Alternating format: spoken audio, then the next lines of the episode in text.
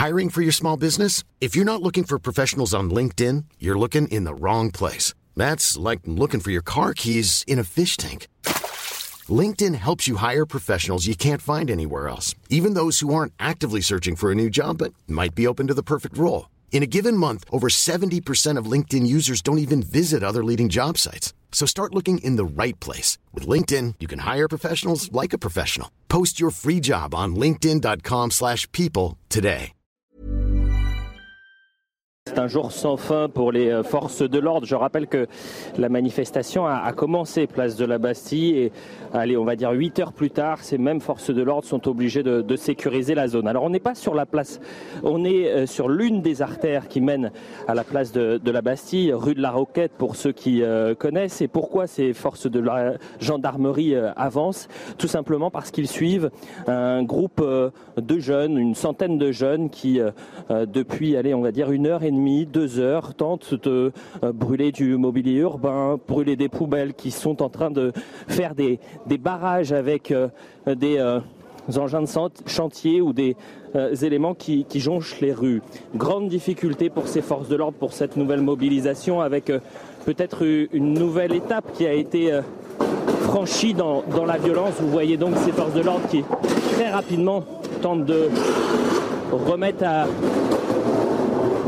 redonner la possibilité aux voitures de, circuler puisque la circulation n'a pas été euh, coupée. Vous voyez ces images assez impressionnantes hein, pour euh, ces euh, policiers et gendarmes qui tentent très rapidement de remettre la rue à disposition des, des voitures tout simplement parce que 100 mètres plus loin, eh bien, ça va recommencer, c'est-à-dire que vous avez un, un groupe qui est euh, situé, je le répète, à une centaine de mètres et qui euh, soit brûle du mobilier urbain, brûle des, poubelles ou alors qui tente de, bloquer la, la, circulation. Depuis euh, 18 heures, Julien, on a assisté à, des scènes d'une extrême violence avec euh, des éléments euh, radicaux, des professionnels de, la casse, dirons-nous, mais pas que, euh, puisqu'on a pu euh, constater qu'il y avait autour de nous une nouvelle génération, disons-le, de, euh, de, manifestants, des très jeunes manifestants, peut-être euh, lycéens ou, jeunes universitaires, euh, qui sont venus et pour brûler du, mobilier urbain et pour manifester, mais dans un sentiment assez particulier. Moi, j'ai pu être témoin d'une scène complètement lunaire où vous aviez un, incendie de poubelle et euh, des jeunes qui se prenaient en, en selfie juste à côté. C'est très intéressant euh, cette situation parce qu'on bascule en quelque sorte dans, l'irrationalité. Autre chose, autre élément essentiel, et le ministre de l'Intérieur l'a rappelé dans sa dernière intervention, c'est le nombre de poubelles qui ont été euh, incendiées. Euh, sur un rayon de 5-6 km à Paris, plus d'une centaine de, poubelles ont été incendiées et pour aller de la place de l'Opéra jusqu'à la place de la Bastille, on a dû vraiment naviguer entre les déchets, naviguer entre ces poubelles brûlées. Et on avait euh, vraiment la sensation de voir une sorte de Paris qui brûle et surtout un, un Paris saccagé. Merci beaucoup, Elliot Deval, en direct du euh, quartier de la Bastille à Paris. Bonsoir à vous et bienvenue sur CNews en direct. Si vous nous rejoignez, comme, le, comme les huit précédentes soirées, euh, soirées euh, intégralement consacrées à ces violences, à cette nouvelle forme de mobilisation depuis ce 49-3 la semaine dernière dégainé par le gouvernement, les mobilisations ont changé, ont pris une autre tournure, une radicalité qui, se, qui est en train de se transformer en, en violence quasiment euh, perpétuelle et on vous fait vivre cela ensemble jusqu'à minuit et au-delà sur euh, CNews avec euh, Johan Usaï pour euh, m'accompagner. Bonsoir Johan. De retour le service politique de CNews représenté. Amaury Bucco avec le service police-justice également de la rédaction en, en plateau. Merci d'être là. Mathieu Vallet, commissaire de police. Bonsoir. Ce sera évidemment très important de vous entendre ce soir pour bien comprendre la situation. Alexandre Devecchio est parmi nous, rédacteur en chef Bonsoir. au Figaro. Benjamin Morel, maître de conférence en droit public. Et Gabrielle Cluzel, directrice de la rédaction de Boulevard Voltaire. Bonsoir cher Gabriel. Merci à tous les six de m'accompagner sur ce plateau. Neuvième journée de mobilisation donc pour euh, l'intersyndicale. Par ailleurs, aujourd'hui, les rassemblements ont battu des records de participation dans plusieurs villes. Selon le ministère de l'Intérieur, 1 90 000 manifestants ont défilé en France aujourd'hui. La CGT en, revendique 3 millions et demi. À Paris, la préfecture de police a dénombré 119 000 contestataires à la réforme des retraites. Et puis, vous l'avez vu au cours de la journée, les blocages se multiplient dans différents secteurs. L'ambiance a été particulièrement tendue dans certains cortèges. À Paris, bien sûr, où ça se poursuit, le voyez encore ce soir, de façon spontanée, sauvage. À Nantes, ça a été très tendu. À Lorient, à Rennes, à Bordeaux, on vous montrera les, différentes images au cours de, la journée et de, et de la soirée. Mais d'abord, priorité donc à ce qui se passe en direct. Mathieu Vallet, la manifestation qui s'est conclue aux alentours de 19-20 heures du côté de la place de l'Opéra. C'est à ce moment-là que les éléments les plus euh, violents se sont dispersés euh, dans différents quartiers de, Paris pour euh, aboutir à ces scènes de, chaos comme on en a rarement vu. Comment qualifiez-vous la situation depuis euh, une grosse semaine maintenant dans la capitale et dans plusieurs villes moyennes ou grandes villes de France? Bah, ce soir, le bilan des blessés chez les policiers et gendarmes est catastrophique. On a un lourd bilan. J'ai vu qu'on annonce par les autorités 140 policiers et gendarmes blessés. Je peux vous annoncer qu'on va passer la barre des 200 policiers et gendarmes blessés. On n'a pas encore le bilan consolidé de la préfecture de police de Paris. Et en une semaine, si j'ai quelques secondes, euh, jeudi dernier, il y a un... pendant plus de deux heures, on prend le temps de décrypter et d'analyser euh, sur le fond et sur la forme la situation. Il y aura des choses à dire, effectivement. Euh, en une semaine, la violence a dépassé tout ce qu'on entendait depuis plusieurs années, à savoir le mouvement des Gilets jaunes. On avait eu des ultra-jaunes qui avaient récupéré le mouvement. On y reviendra avec maintenant la récupération d'ultra-gauche. Euh, ce qui est important de souligner, c'est qu'actuellement, vous avez des policiers de gendarmes qui progressent dans la capitale entre Bastille, République. On a mis des forces devant toutes les institutions, puisqu'on voit bien qu'aujourd'hui, l'ultra-gauche est à la manœuvre et que leur but, c'est de renverser les institutions de la République. Donc, on est en train de tenir nos institutions. On a des braves Mike, ces fameux policiers à moto sur lesquels on reviendra peut-être, des brigades anticriminalité de la petite couronne et par intramuros qui sont en train de sillonner la capitale. Ils sont mobiles en moto. Ils sont très mobiles, puisqu'on a affaire à des groupes épars, 30-50 individus à chaque fois, qui forment des barricades, qui dégradent les poubelles et les mobiliers urbains et qui mettent des incendies. Et j'en profite parce que c'est important. Jeudi dernier, un officier de police de la direction de la circulation qui a pris un pavé place de la Concorde en plein visage, mâchoire défigurée, perte des dents. Samedi, on a encore un commissaire de police à Lille qui a pris un coup de poing, plusieurs coups de poing au visage avec son matériel dégradé euh, lors d'une manifestation. Lundi, on a un policier à Besançon qui s'est fait littéralement lâcher à coup de skateboard dans le visage où l'individu a été interpellé, condamné. Il a pris trois ans ferme. Hein. Mardi, on a un CRS à Fosse-sur-Mer qui a pris une fusée de détresse dans la jambe. Je vous ai donné euh, la photo. Et en réalité, on verra artère et malléole touchées avec plusieurs mois euh, de rééducation et de suivi médical. Et on voit qu'aujourd'hui, on a un tel paroxysme de la violence on a une manifestation qui, dès le début du cortège, arrivait en réalité à Strasbourg-Saint-Denis, donc pour ceux qui ne connaissent pas Paris, juste après la place de la République, qui a dégénéré par ces 1500 Black Blocs qui sont venus semer le chaos. Et ça aussi, il y aura, à mon avis, le bilan à faire de ces personnes qui s'immiscent dans les cortèges, que vous connaissez que trop bien, c'est pas nouveau, et aussi de ce qu'à mon sens, les propositions qu'il faudra faire pour lutter contre ces groupuscules. On va revenir là-dessus. Hein. On, a, on a le temps, je vous le disais, de, autant sur la forme que sur le fond, bien sûr, de, revenir sur ces, événements, sur la réponse politique éventuelle, euh, sur le, chef de l'État euh, tristement sourd à ce qui se passe sur, euh, sur le terrain, mais a priori, euh, oui, l'ultra-gauche est un petit peu le bouc émissaire de tout ce qui est en train de se passer, mais on le verra aussi avec Amaury, pourquoi pas tout à l'heure. Il y a, il y a des manifestants qui sont en train de s'agréger, qui sont en train de franchir ce cap de, de la violence et qui n'appartiennent pas forcément à ces fameuses euh, mouvances, même si, évidemment, le leadership de cette violence, pour l'instant, on peut l'imputer à ces, à ces fameuses ultras qu'on voit régulièrement dans les, dans les manifestations. Gabriel Cluzel, on fait un tour de table ouais, Petite Alors, pour ce gardien de la paix qui est très jeune. Vous savez, ça a fait aujourd'hui les réseaux sociaux. Aujourd'hui, sur pris un pavé sur le casque. un pavé sur le casque. Alors, je salue le travail des CRS. C'est que dans chaque compagnie, il y a des SOC, des euh, secouristes opérationnels de compagnie qui permettent de protéger à la fois et les policiers, mais aussi les manifestants qui peuvent être blessés. Ils lui ont porté rapidement assistance. Il a été transporté à l'hôpital de Bichat. Il a perdu pendant quelques minutes connaissance. Et j'attends encore de ces nouvelles parce que vous voyez, c'est aussi le visage, malheureusement, de ces policiers qui tombent un par un par la violence de ces casseurs, de ces agresseurs et de ceux qui sèment le chaos dans le pays. Un tour de plateau et on fera, euh, comme chaque soir, des allers-retours avec avec nos, équipes sur le terrain. Gabriel Cluzel, si je vous dis que l'heure est grave ce soir, qu'est-ce que vous me répondez?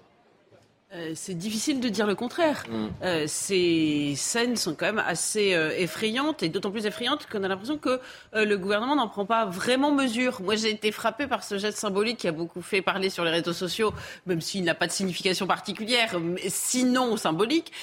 c'est le, maître des horloges qui a enlevé sa montre. Je, trouvais ah. que. alors, vous, alors, vous évoquez donc Emmanuel Macron qui a, en effet, pendant l'interview hier, retiré sa montre. Il était le maître des horloges. Bah, visiblement, il l'est tellement pas que ça devait être un, comment dire, son subconscient qui a parlé, il a enlevé sa montre. Euh, donc, et, et c'est vrai qu'on a l'impression qu'il y a quand même plus de pilote dans l'avion, ou en tout cas que le pilote se, se bouche les oreilles, et c'est assez terrifiant. Alors c'est terrifiant pour les policiers parce que euh, ils sont très mobilisés, euh, ils sont épuisés, euh, et c'est, vous avez dit, il y a beaucoup de violence. Et quand ils sont là, ils ne sont pas ailleurs, parce que je vous rappelle que la délinquance du quotidien, elle continue. Hein, il n'y a pas de raison que ça s'arrête. Donc là, ils sont bien tranquilles puisque les effectifs, euh, ils n'ont pas le don d'ubiquité. Les, policiers ne sont pas, les effectifs ne sont pas démultipliés. Et puis en plus, l'image euh, euh, alors qu'ils ont besoin d'être confortés dans leur rôle dans une période d'ensauvagement général et, et d'insécurité, eh bien, ils, ils, peuvent donner le sentiment aux gens euh, qui sont mécontentés par cette loi d'être le bras armé du pouvoir. Et je crois que c'est très mauvais. Il ne faut pas que ça se poursuive, euh, alors qu'au contraire, ils ont besoin d'un soutien massif de la population dans notre contexte. Donc, c'est délétère. Il faut absolument qu'un point final soit mis à tout cela. Et euh, ça sent pas la fin. Hein. Ça sent plus le début quelque chose de, nouveau, d'une forme de, soulèvement qu'autre chose. Benjamin Morel, la tension sociale a rarement été aussi grande dans notre euh, pays elle est extrêmement grande, d'autant que le gouvernement a peu de marge de manœuvre. Hein. Aujourd'hui, on voit qu'il n'a plus de majorité à l'Assemblée nationale et que, qui plus est, ben, vous avez une fragilité du pouvoir qui, en réalité, se retrouve face à deux mauvais choix. Soit il abandonne sa réforme, et c'est Chirac 2006, mais je rappelle qu'à l'époque, on était en fin de quinquennat, et donc c'est une forme de capitulation en race campagne pour Emmanuel Macron pour les quatre années à venir, ce qui évidemment pour un président est compliqué à accepter. Soit il continue en essayant d'espérer que eh ben, ça va s'épuiser, que les tensions vont d'elles-mêmes se calmer, ou bien que l'opinion va se retourner face à ces images, mais il n'est pas évident qu'elle se retourne face à ces images. Souvenez-vous de la crise des Gilets jaunes, ce qui a retourné l'opinion, c'est pas d'abord les violences, malheureusement. Les violences ont même été, dans un premier temps, acceptées par une partie le point de bascule des Gilets jaunes, c'est quand même le saccage de l'Arc de Triomphe et, les... Le... et les millions euh, d'euros dépensés à ce moment-là par le chef de l'État. Hein. C'est pas, le... pas la bascule dans le soutien aux, Gilets jaunes. Non, c'est la bascule dans l'action du gouvernement. Mais le soutien continue, malgré les violences. Donc je crains malheureusement pour le gouvernement que ça ne n'arrange pas aujourd'hui ses affaires sur la réforme des retraites. Le deuxième élément, c'est que, bah, comme vous l'avez dit, il n'est pas certain qu'on soit sur la queue de comète. On est peut-être plutôt au début de quelque chose. Ce que disait votre euh, correspondant tout à l'heure était extrêmement intéressant. Il y a certes des black blocs, il y a certes des ultra-gauches, mais il y a d'autres personnes. Et s'il y a un effet d'entraînement, là, on est face à un problème qui devient un problème extrêmement sérieux, extrêmement structurel. C'est ça qui est terrible euh, ce soir, Alexandre Devecchio, c'est qu'à la fois on a des gens qui sont restés après la manif, ces fameuses têtes de cortège d'ultra-gauche, d'éléments radicaux qui se constituent en black bloc, et euh, des éléments violents qui, euh, qui se sont greffés également. C'est un, un agglomérat, j'ai envie de dire, de, de colère qui, oui, mais moi je veux, je veux quand même réagissent par la violence. Je veux quand même continuer à, à distinguer. Je pense que malgré tout, il y a, il y a sans doute des, jeunes, d'ailleurs souvent proches de, de la France insoumise ou de l'extrême gauche, qui se sont euh, des étudiants qui se sont greffés euh, à, tout cela. Euh, c'est l'information de la journée. Mais, hein. les jeunes qui massivement. Il y a quand même une ultra gauche organisée qui prospère dans le pays. Je le rappelle à chaque fois depuis une décennie maintenant. Donc c'est pas c'est pas nouveau. et moi je distingue quand même tous ces individus là. Euh, qui auraient dû être mis hors d'état de nuire depuis des années, euh, des 800 000 personnes qui sont venues manifester. Je veux quand même, euh, pourtant je suis euh, l'homme du Figaro ici, mais moi saluer les, manifestants qui ont manifesté pacifiquement. Et c'est aussi ça le problème pour le, le pouvoir, c'est qu'il y avait du monde dans la rue et que l'opinion... énormément de monde. C'est une réussite syndicale également. C'est une réussite syndicale aujourd'hui et que l'opinion est toujours opposée massivement euh, à cette retraite. Et moi, je, crois que c'est un pari dangereux, mais que malgré tout, le, le, gouvernement n'a plus que comme planche de salut le pourrissement. Benjamin Morel disait les Gilets jaunes, la violence euh, n'a pas suffi à faire retourner l'opinion. Mais il y a eu quand même des élections européennes quelques temps après, euh, et ça a plutôt servi Emmanuel Macron, et s'est retrouvé en duel face au Rassemblement national. Donc il y a, le Rassemblement national a fait un gros score des gens qui voulaient, qui étaient très en colère face à Emmanuel Macron, mais il y a eu un réflexe légitimiste euh, pour le pouvoir. Je crois qu'Emmanuel Macron joue ça, mais que c'est un pari dangereux pour le pays et que réussir ce pari deux fois, effectivement, ça paraît, euh, ça paraît compliqué, surtout qu'à l'époque, il avait une majorité. Aujourd'hui, il n'en a pas. Elliot Deval qui est toujours euh, avec nous. On va poursuivre la discussion en, plateau, voir euh, ce que doit dire, ce que doit faire Emmanuel Macron ce soir. Euh, Est-ce qu'Eliott Deval est avec nous euh, en régie Elliot, on, voit hein, que Je suis avec vous, Julien Julien. aux abords de, la place de la Bastille, c'est toujours très tendu avec des forces de, police qui, qui tiennent hein, vraiment ce, ce quartier pour empêcher les éléments violents de se disperser dans la capitale. C'est bien ça? Oui, c'est exactement ça, euh, Julien. Très simplement, euh, ils ont euh, sécurisé vraiment toutes les artères de la place de la Bastille parce qu'il y a de cela une heure et demie, deux heures, en quelques instants, vous êtes arrivé sur une place où très clairsemée, puis 100 à 200 individus ont, pris possession de la place pour ensuite tenter d'entrer sur certaines artères et puis commettre les, mêmes méfaits que les jours précédents, à savoir des, euh, des poubelles brûlées, du mobilier, vous le voyez, les trottinettes qui jonchent le sol, du mobilier urbain qui est utilisé.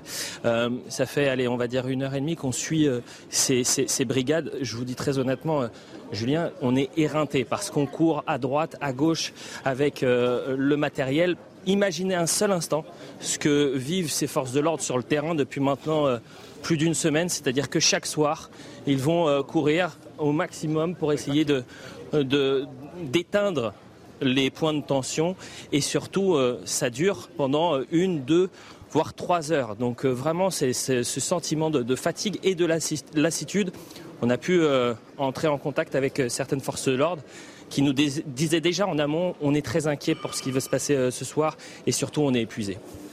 Merci beaucoup, Elie Deval. Et je rappelle, sous le contrôle de Mathieu Vallet ici en plateau, que l'équipement de chaque euh, membre des forces de l'ordre, c'est une vingtaine de kilos. Hein. Et euh, je sais plus, je crois qu'on était avec Jean-Christophe Couvi hier qui me rappelait que vous avez certains euh, policiers dans ces journées de manifestation qui regardent, ne serait-ce que pour avoir des, éléments d'info, les kilomètres parcourus avec des ponomètres. Vous avez jusqu'à 15-17 kilomètres certains, éléments des, forces de l'ordre. Donc on peut comprendre l'épuisement avec des, vacations sur des plages horaires interminables. On va, tout, le monde, tout le monde est dans le même bain. On a des commissaires, on a des officiers de police, on a des gradés et des gardiens.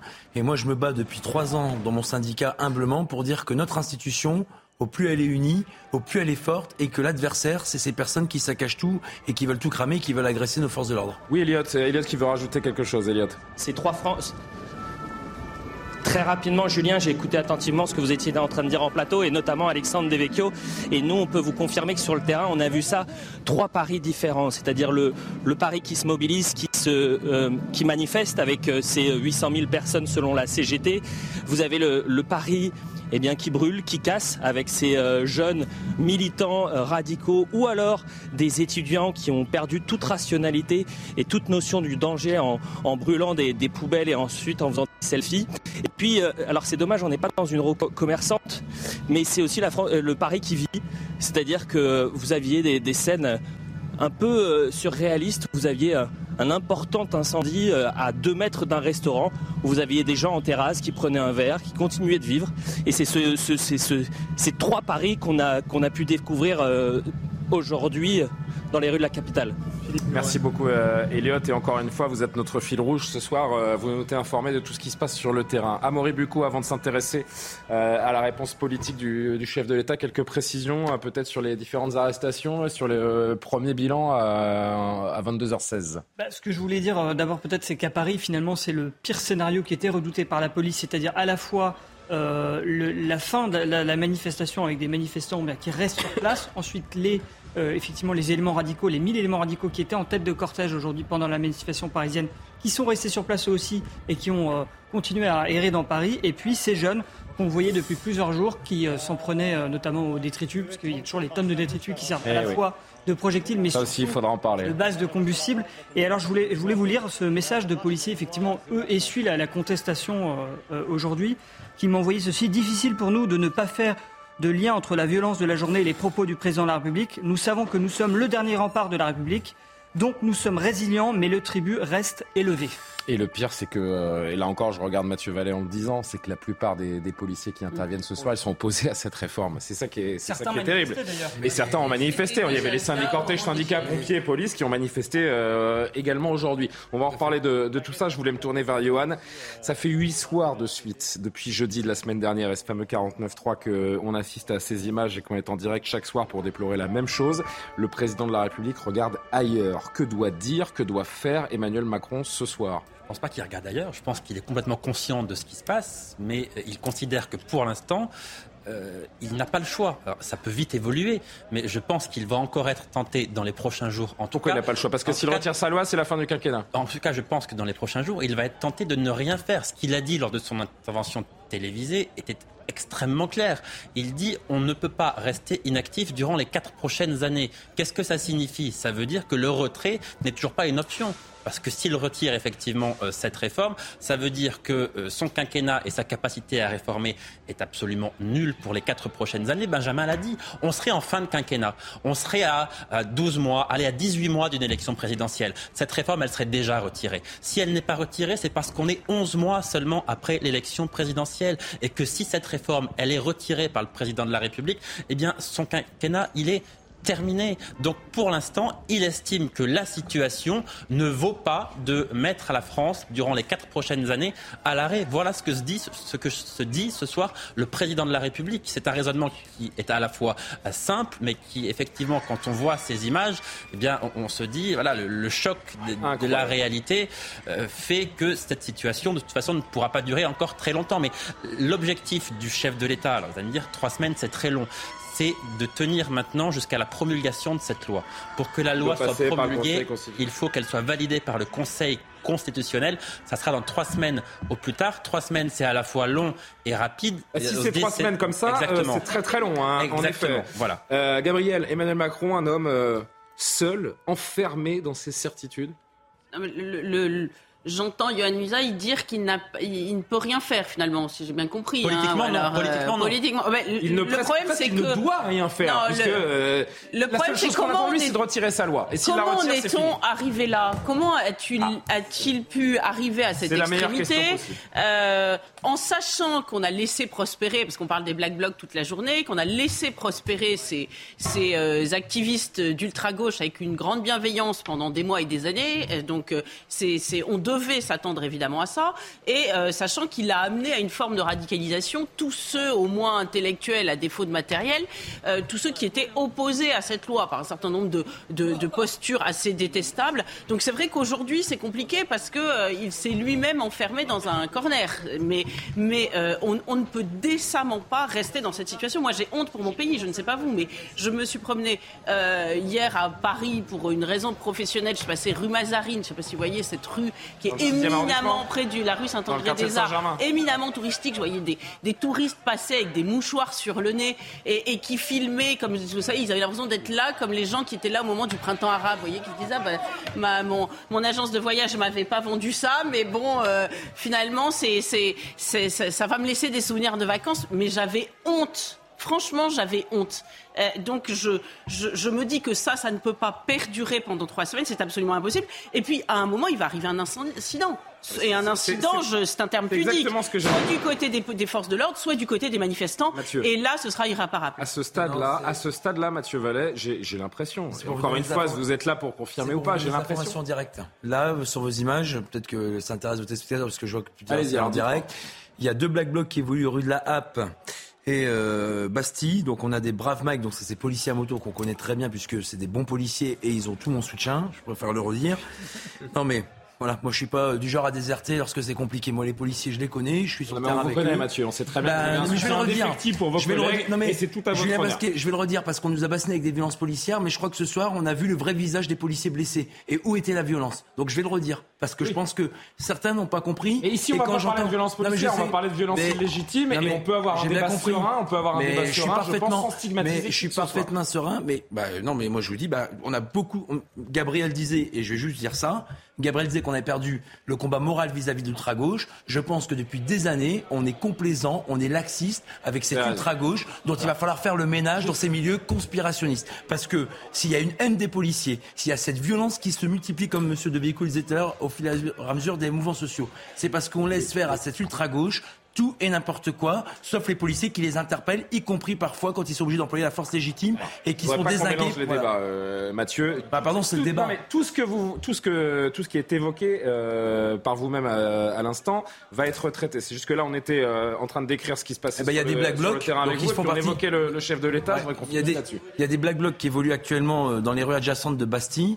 Vous avez ces policiers à moto qui sont très mobiles et réactifs, qui permettent de suivre au plus près avec un équipement beaucoup plus léger que les forces mobiles, tel qu'on disait tout à l'heure, ces individus qui s'adonnent à des exactions, à des dégradations des incendies. Je rappelle que ces incendies, elles peuvent se propager à ces habitations. Et d'ailleurs, il y a des policiers à moto, ces braves Mike, ou même des policiers qui ont évacué des immeubles où des personnes auraient pu y rester. Ça, on oublie de le dire, mais c'est la réalité. Et vous avez actuellement une des forces mobiles aussi qui appuie CRS et gendarmes, ces euh, policiers de terrain que vous voyez sur vos images. Alors, je voudrais euh, interrompre la discussion en, plateau pour accueillir également euh, Olivier Mathéou. Ce sera très intéressant de vous entendre, monsieur. Votre visage commence à, parler à beaucoup des, téléspectateurs, puisque vous êtes l'un des, des hommes forts de, de, la CGT, notamment dans les Bouches-du-Rhône, secrétaire général. On vous entend régulièrement.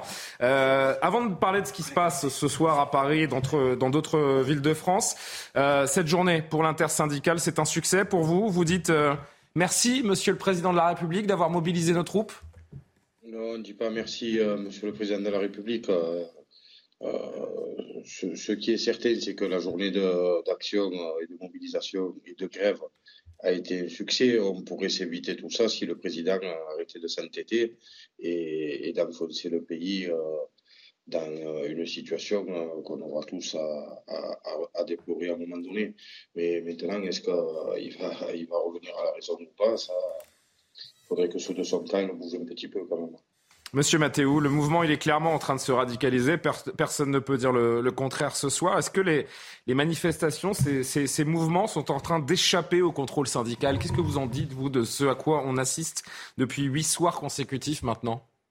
Mais je, voudrais déjà savoir euh, à quoi il revient au mouvement syndical d'encadrer euh, la colère.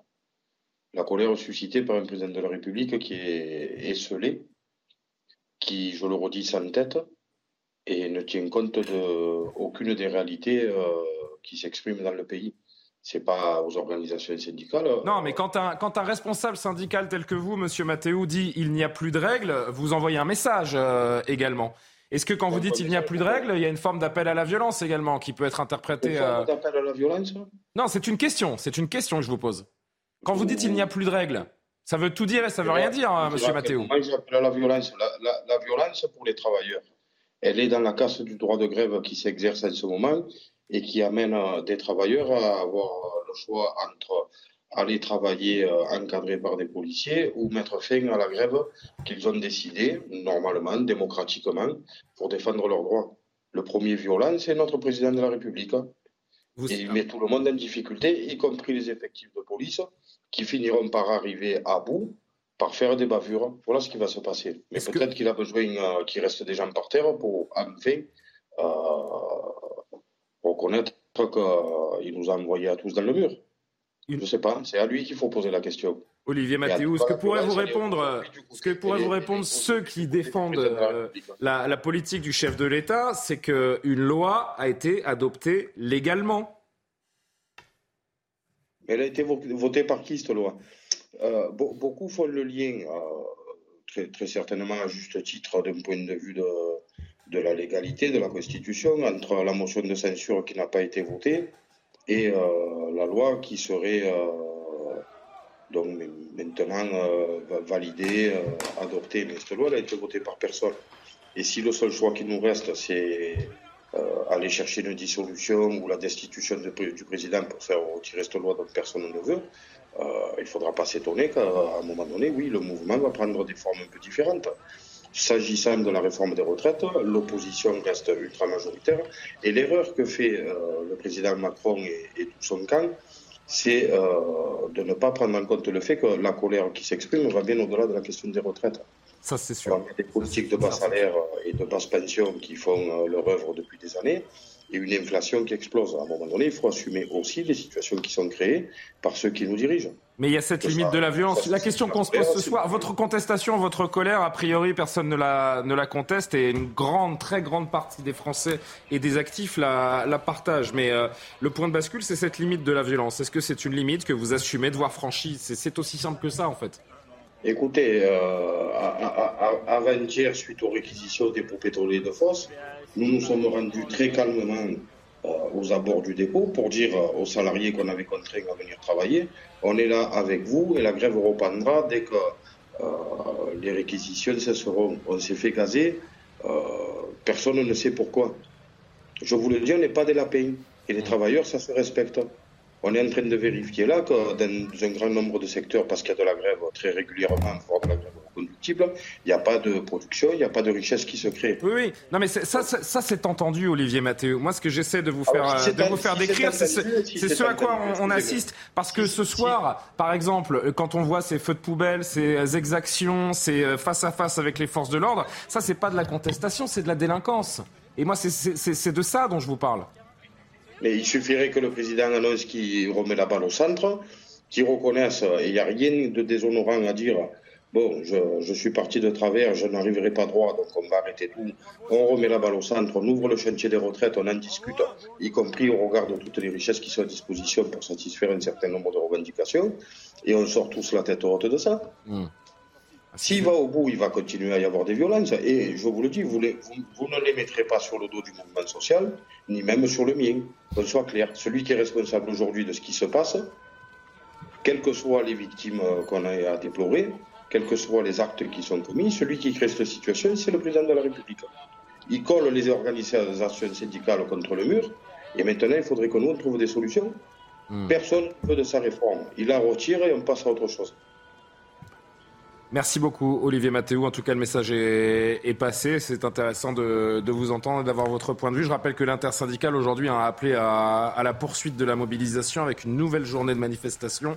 Ce sera mardi 28 euh, mars prochain. Johan, vous avez une réaction oui, simplement pour dire que j'ai un peu de mal avec ce genre de discours parce que quelque part, ça contribue à légitimer un peu, quoi qu'on en dise, un peu les violences. Il a du mal à. Bah, c'est-à-dire que oui, dire, que le président de la République est directement responsable de ce que sont en train de faire ces centaines de délinquants et peut-être demain des criminels si jamais ça dérape, dire que le président de la République en est directement responsable, eh bien, je considère moi que c'est irresponsable. Emmanuel Macron, il est responsable effectivement du million de Français qui étaient aujourd'hui dans les rues. Il est responsable du fait que 7 Français sur 10 contestent sa réforme ça oui, il en est responsable. Mais dire qu'il est responsable de l'action des 1000 ou 1500 casseurs dans toute la France, je crois que c'est un discours qui, pour le moins, n'est pas adapté, euh, au pire, qui est irresponsable. Certains le tiennent pour responsable euh, de cette montée des violences parce que, en, je ne sais même plus à combien de journées de mobilisation, combien de semaines de mobilisation, mais en tout cas sur X temps très longue mobilisation, les syndicats n'ont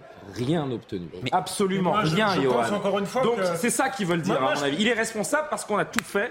On a Alors, ça veut dire que, ça veut dire que quand on n'a pas obtenu gain de cause, quand on n'est pas d'accord ah, avec ça, on doit tout Arrêtons l'amalgame. C'est pas donner leurs en, en réalité, c'est pas le sujet. Je pense qu'on continue à faire un amalgame entre les, les 1 million de personnes et les casseurs pour une grande partie professionnelle et pour les autres euh, des gens euh, quand même proches de l'extrême gauche, des, des militants radicaux, des étudiants, avec les, manifestants. Et donc il est, il est, il est pas responsable du fait qu'il est mis en colère encore une fois ces casseurs professionnels parce qu'il casse à toutes les manifestations depuis dix ans. Par contre, il est responsable qu'il est au pouvoir depuis maintenant six ans euh, et que ces gens-là prospèrent et qu'il n'a rien fait, à mon sens, pour les arrêter. Encore une fois, euh, il y aurait pu avoir un certain nombre de dispositifs, euh, comme on le fait pour les hooligans, par exemple.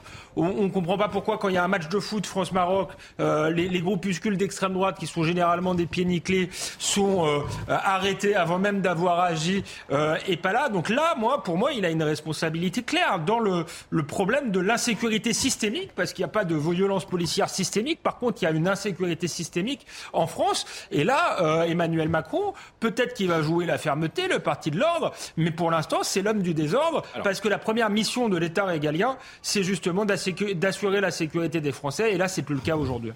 Avant de retourner sur les images, Benjamin Morel, et on fera un point avec euh, Amaury. Il y a un problème, c'est-à-dire que certes, il y a des groupes d'ultra-gauche, mais la réalité, c'est que si ces groupes d'ultra-gauche prospèrent également, c'est parce qu'ils arrivent à incarner une forme de. Enfin, ils arrivent à capitaliser sur, une, sur un soutien de l'opinion, certes minoritaire, mais malgré tout existant, parce qu'en réalité, lorsque vous avez 1 400 000 personnes dans la rue, et que vous dites je ne bougerai pas une seule oreille, je suis droit dans mes bottes, c'est facile parce qu'en réalité les syndicats, certes représentent, etc., certes sont soutenus par l'opinion, mais malgré tout jouent le jeu de la légalité.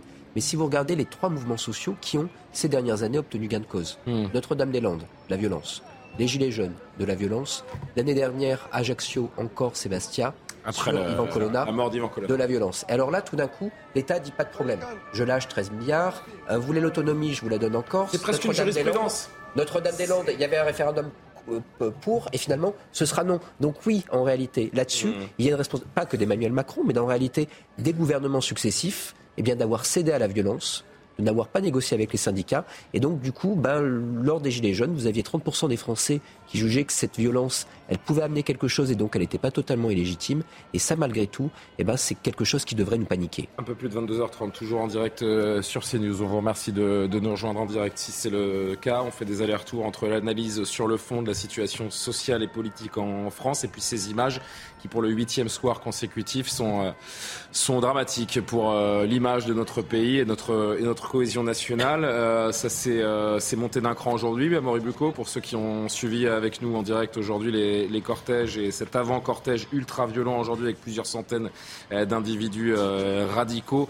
Ça a été très tendu, des policiers blessés, des manifestants blessés, on peut l'imaginer également, de la casse à tout va, des feux de poubelle. À ce stade, à ce stade de, violence quasiment jamais vu, en tout cas depuis le début de ce mouvement-là. On frôle le drame à chaque instant. Alors, le dernier bilan, parce que vous parliez du bilan, c'est 172 interpellations donc sur tout, euh, tout le territoire euh, national, 103 interpellations à Paris, 123 policiers blessés, c'est effectivement un, bilan assez lourd. Euh, des incendies euh, multiples qui ont, été, qui ont eu lieu dans la, dans la capitale avec euh, le risque parfois d'embraser carrément des immeubles entiers. Donc, non pas on a vu d'ailleurs, je ne sais pas si on pourra la retrouver pour, la, pour la jouer peut-être dans quelques instants, mais cette porte d'immeuble quasiment en feu avec des voisins et des riverains qui sont descendus avec des seaux d'eau pour éteindre parce qu'en effet on frôle le drame régulièrement. Le drame c'est pas forcément ni du côté des manifestants ni du côté des policiers mais parfois des de personnes qui habitent chez elles qui sont...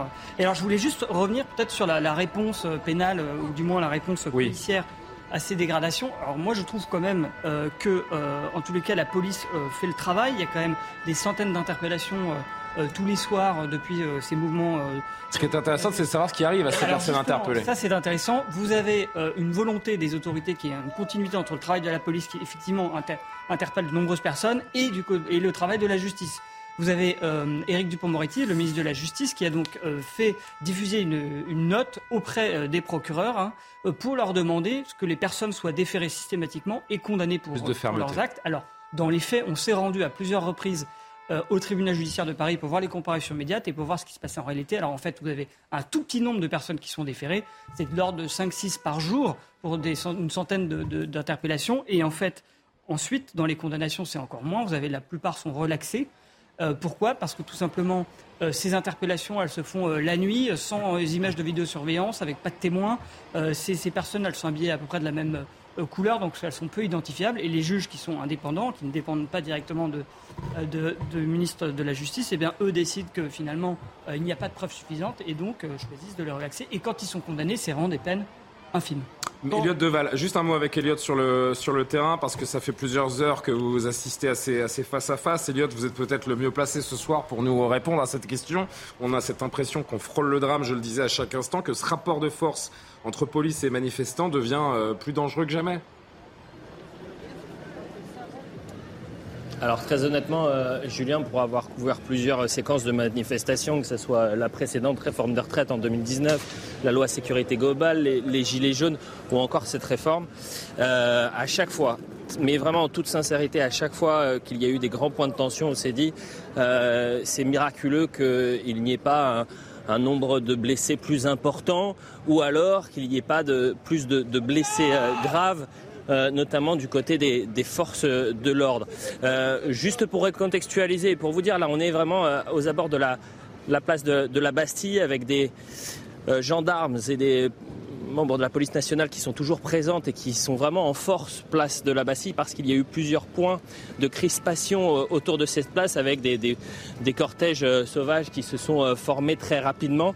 On a assisté, Julien, il y a une quinzaine de minutes à une scène absolument surréaliste. Là, on est boulevard Richard Lenoir, on était sur une des perpendiculaires de ce boulevard, rue Saint-Saubin.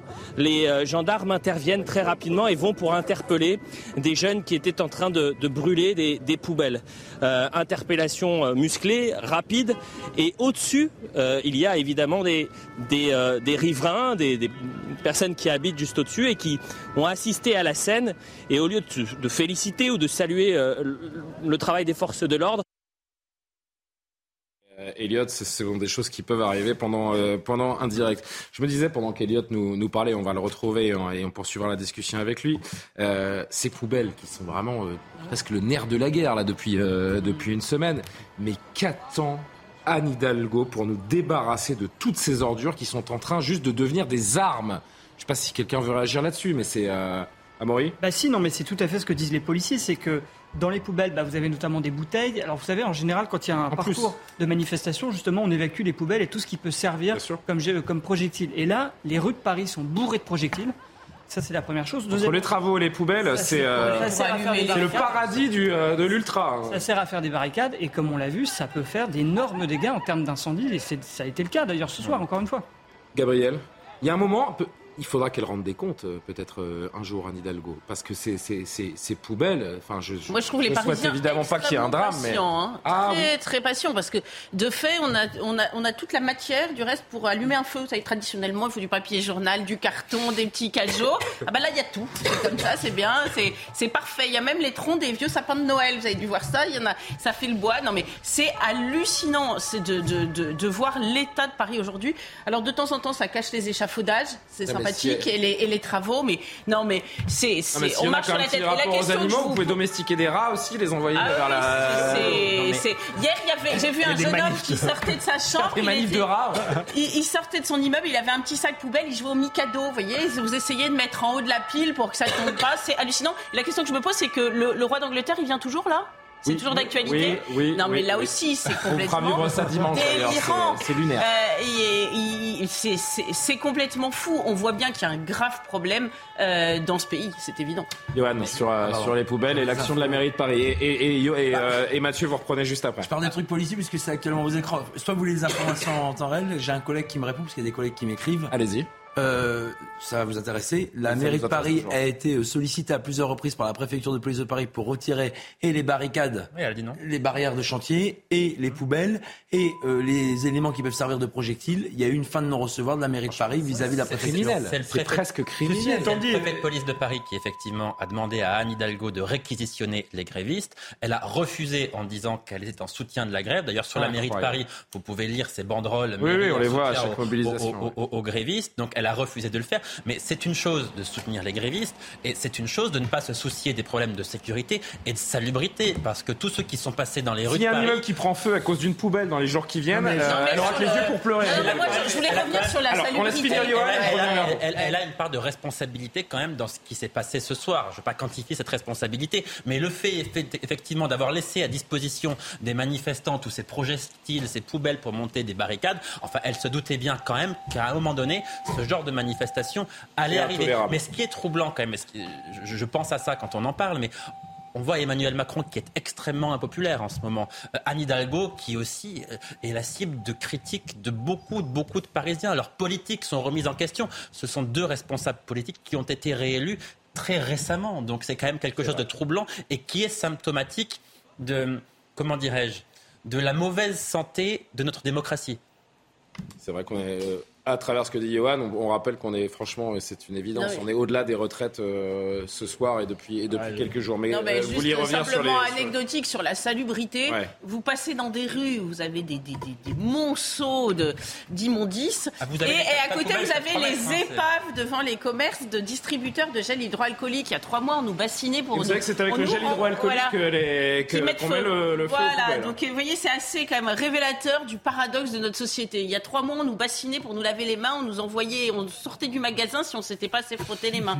Et là, il y a les poussettes qui qui qui, slalom. qui slalom entre les sacs poubelles. Euh, je- hallucinant. Ça fait des habitats pour les surmulots. Non, mais je Alors. veux dire, au-delà de ça, Benjamin, et, et ensuite on va en direct euh, voir notre, euh, notre envoyé spécial avec un riverain. il faut quand même voir que comme il y a un problème de Si salubrité, on peut juste voir les images de, de la rue avant. Allez-y, pardon. comme il y a un problème de salubrité publique, le préfet pourrait agir en carence, c'est-à-dire qu'il pourrait lui-même saisir directement. Le problème, c'est quelle est l'efficacité de la saisie. C'est-à-dire qu'au-delà de la question d'Anne Hidalgo, hein, qui en effet, je suis d'accord avec ce qui a été dit, mais si jamais vous avez des euh, gens qui euh, sont astreints à venir, mais qui décident eh ben, de ne pas faire le travail comme il faut, eh ben, en réalité, les possibilités liées à la réquisition sont, sont assez limitées. Les réquisitions sur le papier, c'est bien. Lorsqu'on le fait réellement, en règle générale, c'est peu efficace. Non, mais il y a un moment, il y a des boîtes privées. euh, Les grévistes, vous les payez Ah, pas. Les grévistes, vous les payez pas. Et ce, ce, ce que vous ne, ce que vous ne dépensez pas avec les grévistes de la propreté de Paris, pouvez- vous le dépensez avec du privé, c'est réglé. Oui, mais Julien, Benjamin, pardon, mais. Julien, vous pouvez pas la ré- la réquisitionner, la boîte privée. Et donc, ce faisant, ça implique un contrat Non, passé avec la mairie. Et là, c'est- Oui, mais il y a, il y a- moi je pense que, que ce soit la mairie qu'on ou qu'on dédouane euh, de toutes les manières qu'on veut, mais en Ah, attendant, regardez-moi ça. Et c'est des villes qui augmentent leurs impôts. hein, parce que quand je vois que la mairie de Bordeaux qui vient Ah, d'annoncer qu'elle n'a pas le choix et d'augmenter les impôts et que ça brûle à Bordeaux, qu'il y a des poubelles partout, franchement, je m'interroge. Là aussi, c'est plus de la résilience des Mais gens. bon, là- c'est- là, il y a- Ça devient Alors, presque de la bêtise. une précision avec Mathieu sur ce qui est en train de se passer et on va sur le terrain avec Michael Dos Santos dans la foulée. À Richard Lenoir, donc le boulevard Richard Lenoir, c'est Où celui, était qui Elliot il y a relie- un instant c'est celui qui relie Bastille euh, à. euh, bah, D'ailleurs, c'est tristement connu, puisqu'il y, a- il y a le Bataclan euh, qui mène aussi au boulevard. Richard. On a des gros mouvements de foule agressifs sur lesquels les euh, compagnies d'intervention et les gendarmes mobiles et les CRS progressent, puisque on a euh, assez euh, nombreux des individus qui viennent pour en écoute. C'est pour ça qu'il y a des jets de gaz lacrymogène. Alors, est-ce que pourras c'est que Elliot que je suis en train d'entendre tousser là Ouais. Julien, est-ce que vous m'entendez? Non, non, mais je veux pas que vous preniez de risque, Elliot. Si vous êtes en pleine euh, fumée lacrymogène, on revient vers vous dans, dans 5 minutes. C'est vous qui me dites. Écoutez, il me reste 4 minutes de batterie, donc dans 5 minutes, je ne pourrai Ah oui. pas vous expliquer ce qui s'est passé. Place de la Bastille, euh, les forces de l'ordre, ou une partie des forces de l'ordre, allaient quitter les lieux lorsqu'il y a eu un, camion, de, une Ben je pense, qui a commencé à klaxonner pour féliciter les manifestants qui étaient euh, présents sur euh, la place. Et il y a eu plusieurs individus qui ont commencé à jeter des projectiles sur les camions des, forces de l'ordre qui quittaient la, la place de la Bastille. S'en est suivi, et vous l'avez vu en, en, image, une pluie de bombes lacrymogènes pour disperser la foule et intervention très rapidement des forces de l'ordre pour euh, tenter d'interpeller euh, certains éléments euh, perturbateurs. On est sur, encore une fois, sur la place de la Bastille, je le répète, toutes les artères de cette place ont été sécurisées par les forces de l'ordre parce que différents Black Blocs ont tenté de, créer évidemment du désordre comme à chaque fois. Merci beaucoup. On vous laisse recharger la batterie. On revient vous voir dans, dans quelques instants. Michael Dos Santos, qui est donc pas très loin de là où se trouve euh, Elliot, toujours dans ce quartier de la Bastille, avec un riverain qui, euh, on peut l'imaginer, mais peut-être que ce sera un autre son de cloche, hein, Michael, un peu excédé par ce qui se passe dans son quartier. Oui, effectivement, on est arrivé euh, il y a quelques minutes euh, rue de rue de la Roquette. Il y avait un, un feu en plein milieu de la route hein, qui empêchait bien évidemment les, les voitures de circuler. Euh, comme euh, comme souvent, hein, du, du mobilier urbain, des, euh, des vélos euh, qui étaient en feu, des, des poubelles également. Les pompiers sont intervenus assez rapidement et puis on a pu assister à une scène, un, riverain qui applaudissait les pompiers qui qui intervenaient et ce riverain, il est avec nous, c'est Philippe. Bonsoir Philippe, merci beaucoup d'être avec nous en direct sur sur CNews. Vous n'avez pas assisté à la scène, mais euh, on a pu échanger un peu avec vous euh, juste avant. Euh, vous êtes particulièrement agacé parce que hum, le quartier de, la Bastille est, souvent malheureusement le théâtre de ce genre de, scène. Oui, trop souvent. Le pire souvenir pour moi, c'était l'attaque de la synagogue ici à côté. J'étais là, voilà. Et j'en ai marre. J'en ai marre de voir les, vitrines cassées parce que Sarkozy est élu. J'en ai marre de voir les, synagogues attaquées parce que euh, y a des problèmes au Moyen-Orient. J'en ai marre de voir euh, la rue de la Roquette. euh, brûlé, abîmé comme ça parce parce qu'il y a un problème parce qu'il y a un problème de retraite. Je comprends, je comprends toutes les revendications, mais j'en ai marre qu'on s'en prenne putain, euh, qu'on s'en prenne à la rue quoi. Voilà. Vous aviez, vous aviez l'air, euh, quand on a échangé tout à l'heure, particulièrement agacé et puis, ému aussi d'une certaine manière. Euh, j'ai pu le constater quand j'ai échangé tout à l'heure avec vous. C'est un ras-le-bol finalement, c'est un, un ras-le-bol général, c'est des accumulations, c'est finalement tout le temps un peu la même chose, le même scénario. Ouais, j'en ai marre, ouais. oui, oui. C'est l'accumulation de plein de choses. Euh, vous avez vu applaudir les pompiers aussi, c'est finalement une, marque de, reconnaissance que vous aviez envers eux? Oui, parce que je pense qu'ils ont le même problème que les, les mêmes revendications que les manifestants, et ils font leur boulot.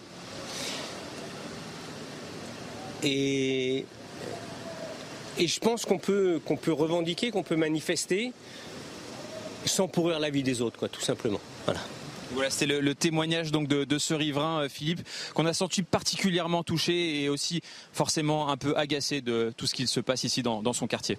Merci beaucoup, euh, Michael, et merci pour ce témoignage parce que c'est vrai que c'est intéressant d'entendre ce, monsieur, on le sent meurtri et alors je sais pas, chacun à son échelle hein, euh, ressent ces, ces, images et la tension dans notre, dans notre pays.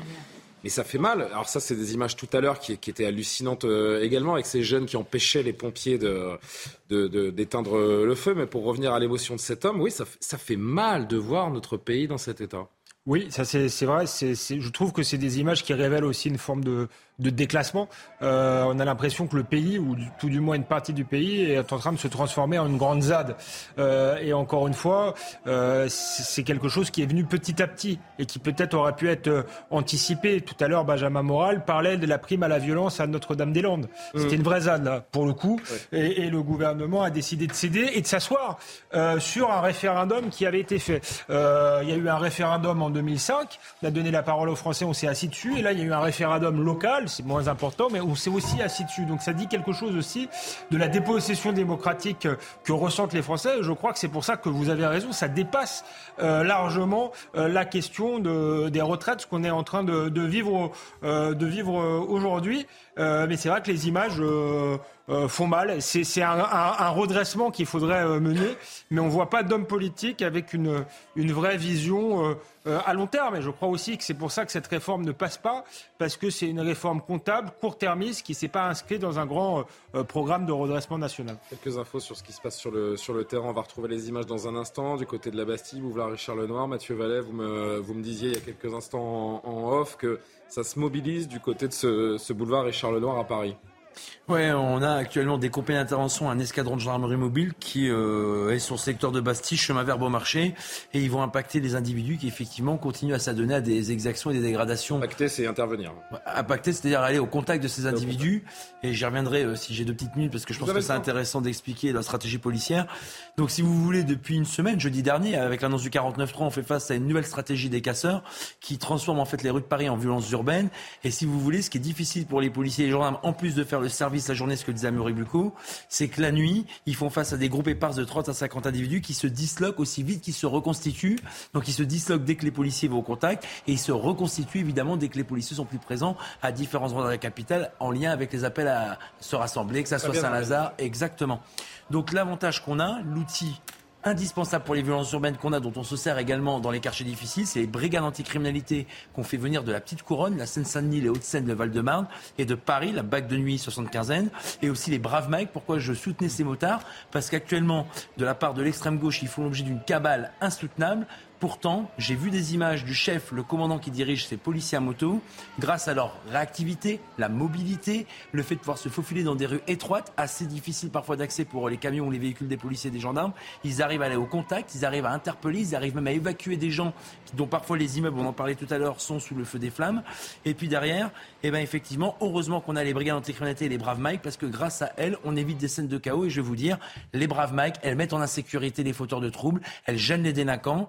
Et d'une certaine manière, ces unités, elles permettent de lutter efficacement contre les violences urbaines. Mais il y a une forme d'improvisation quand même parce que euh, on n'est plus dans ces manifestations encadrées avec des, des services d'ordre. Vous allez un petit peu là alors où je, les- rejoins, je rejoins Alexandre Devecchio. Ça n'a rien à voir avec des manifestants. Là, on a des activistes, on a des opportunistes, effectivement, euh, souvent des individus très jeunes qui parfois ne sont pas connus des services de police, mais quand on fait, vous savez, leur enquête de personnalité, leur audition, on se rend compte qu'il y a quand même des accointances avec l'ultra-gauche, ou en tout cas la mouvance du côté de l'échiquier euh, gauche politique. Effectivement, euh, Mathieu, d'ailleurs, nous, on s'est rendu dans, dans- quand on était allé voir les, les comparutions immédiates, c'était essentiellement des jeunes personnes diplômées, citadines, euh, certaines effectivement euh, idéologisées, enfin qui étaient politisées, mais qui étaient très souvent inconnues des services de police et qui, euh, pour la première fois, étaient euh, se retrouvaient devant un tribunal. Oui, je crois que c'est très important qu'on qu'on- qu'on nomme les, les- les choses euh, aussi parce que euh, dans le- la violence qu'on a laissé prospérer, elle vient aussi d'une idéologie d'extrême gauche euh, vis-à-vis de laquelle le pouvoir, je trouve, a fait preuve de beaucoup de complaisance.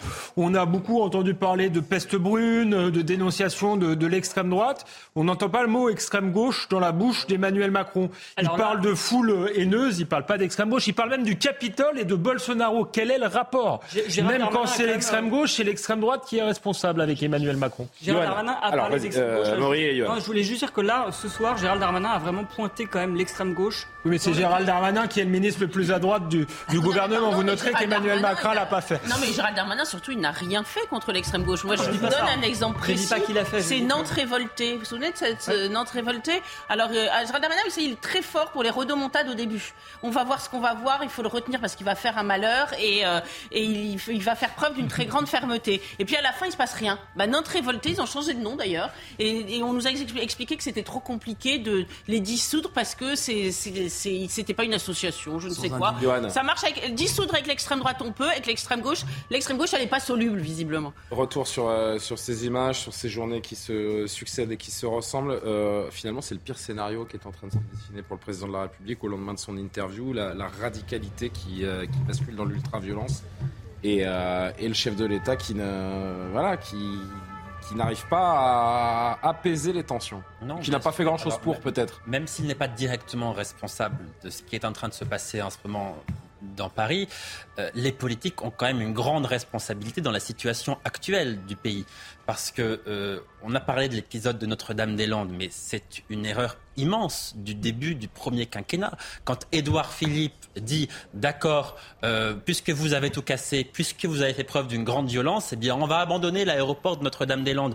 Vous vous rendez compte le message que ça envoie? Évidemment, les manifestants maintenant ils y pensent, ils se disent mais effectivement pour gagner une lutte aujourd'hui, pour gagner un combat, il faut faire preuve d'une grande violence. Donc effectivement, ça a été une erreur majeure du début du premier quinquennat. Et puis il y a aussi l'aspect l'argent magique, parce qu'effectivement il fallait aider pendant la crise sanitaire les entreprises qui étaient en souffrance. Mais à force de distribuer des centaines de milliards, l'exécutif a contribué à faire croire qu'il existait une forme d'argent magique. Et aujourd'hui, on vient nous dire, mais attendez, vous allez nous embêter, nous faire travailler deux ans de plus. Pourquoi? Pour quelques milliards, alors que vous en avez distribué des centaines pendant la crise.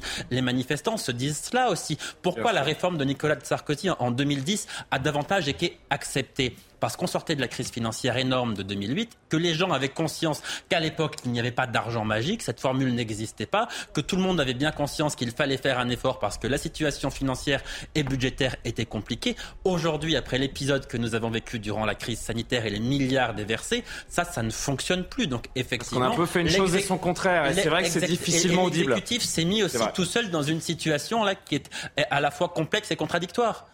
Et Oui, il va Benjamin. avoir beaucoup de mal à s'en sortir parce qu'en réalité, il y a trois nouvelles ces derniers jours. Première nouvelle, eh ben, en effet, on a une montée des violences. Et donc, visiblement, le mouvement va crescendo. Deuxième élément, l'Elysée s'attendait à ce que les manifestations d'aujourd'hui entraînent une forme de décrue. Il n'en a rien été. En réalité, on a plutôt une- un petit rebond des manifestations. Donc, on peut penser que les syndicats ont encore une capacité de mobilisation. Ensuite, il y a de fortes probabilités pour que le référendum d'initiative partagée soit validé par le Conseil constitutionnel. Ce qui veut dire que pendant neuf mois, CGT, CFDT, euh, NUP, etc., vont aller chercher des signatures dans tout le pays.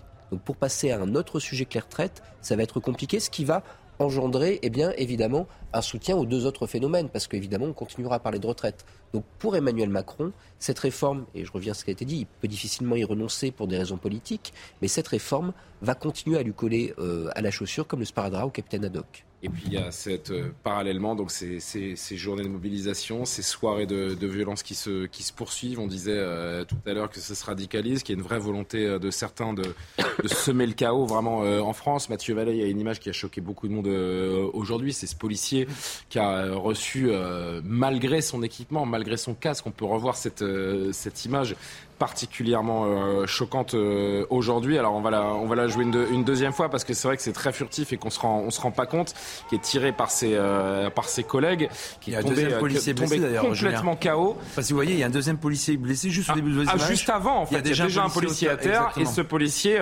on le reverra si on, si on rejoue l'image dans, dans un instant, on verra qu'il est casqué, équipé, que le pavé touche son, son casque, mais c'est tellement violent, un pavé lancé à distance sur un casque, c'est tellement violent que, que le policier tombe complètement KO. C'est quelqu'un qui a été euh, emmené à l'hôpital en urgence relative. Voilà à quoi nous, nous assistons. Il y a un côté défouloir également pour, euh, pour certains. C'est pour ça qu'on dit que tout ça est en train de dépasser vraiment ce texte de la, de la réforme des retraites et il y a un malaise social, sociétal dans, dans ce pays. Si vous me le permettez, Julien, je vais avoir un mot euh, très personnel pour ces compagnies d'intervention de la direction d'ordre public et de la circulation de la préfecture de police de Paris. J'étais encore hier avec le directeur de l'ordre public et de la circulation et son adjoint.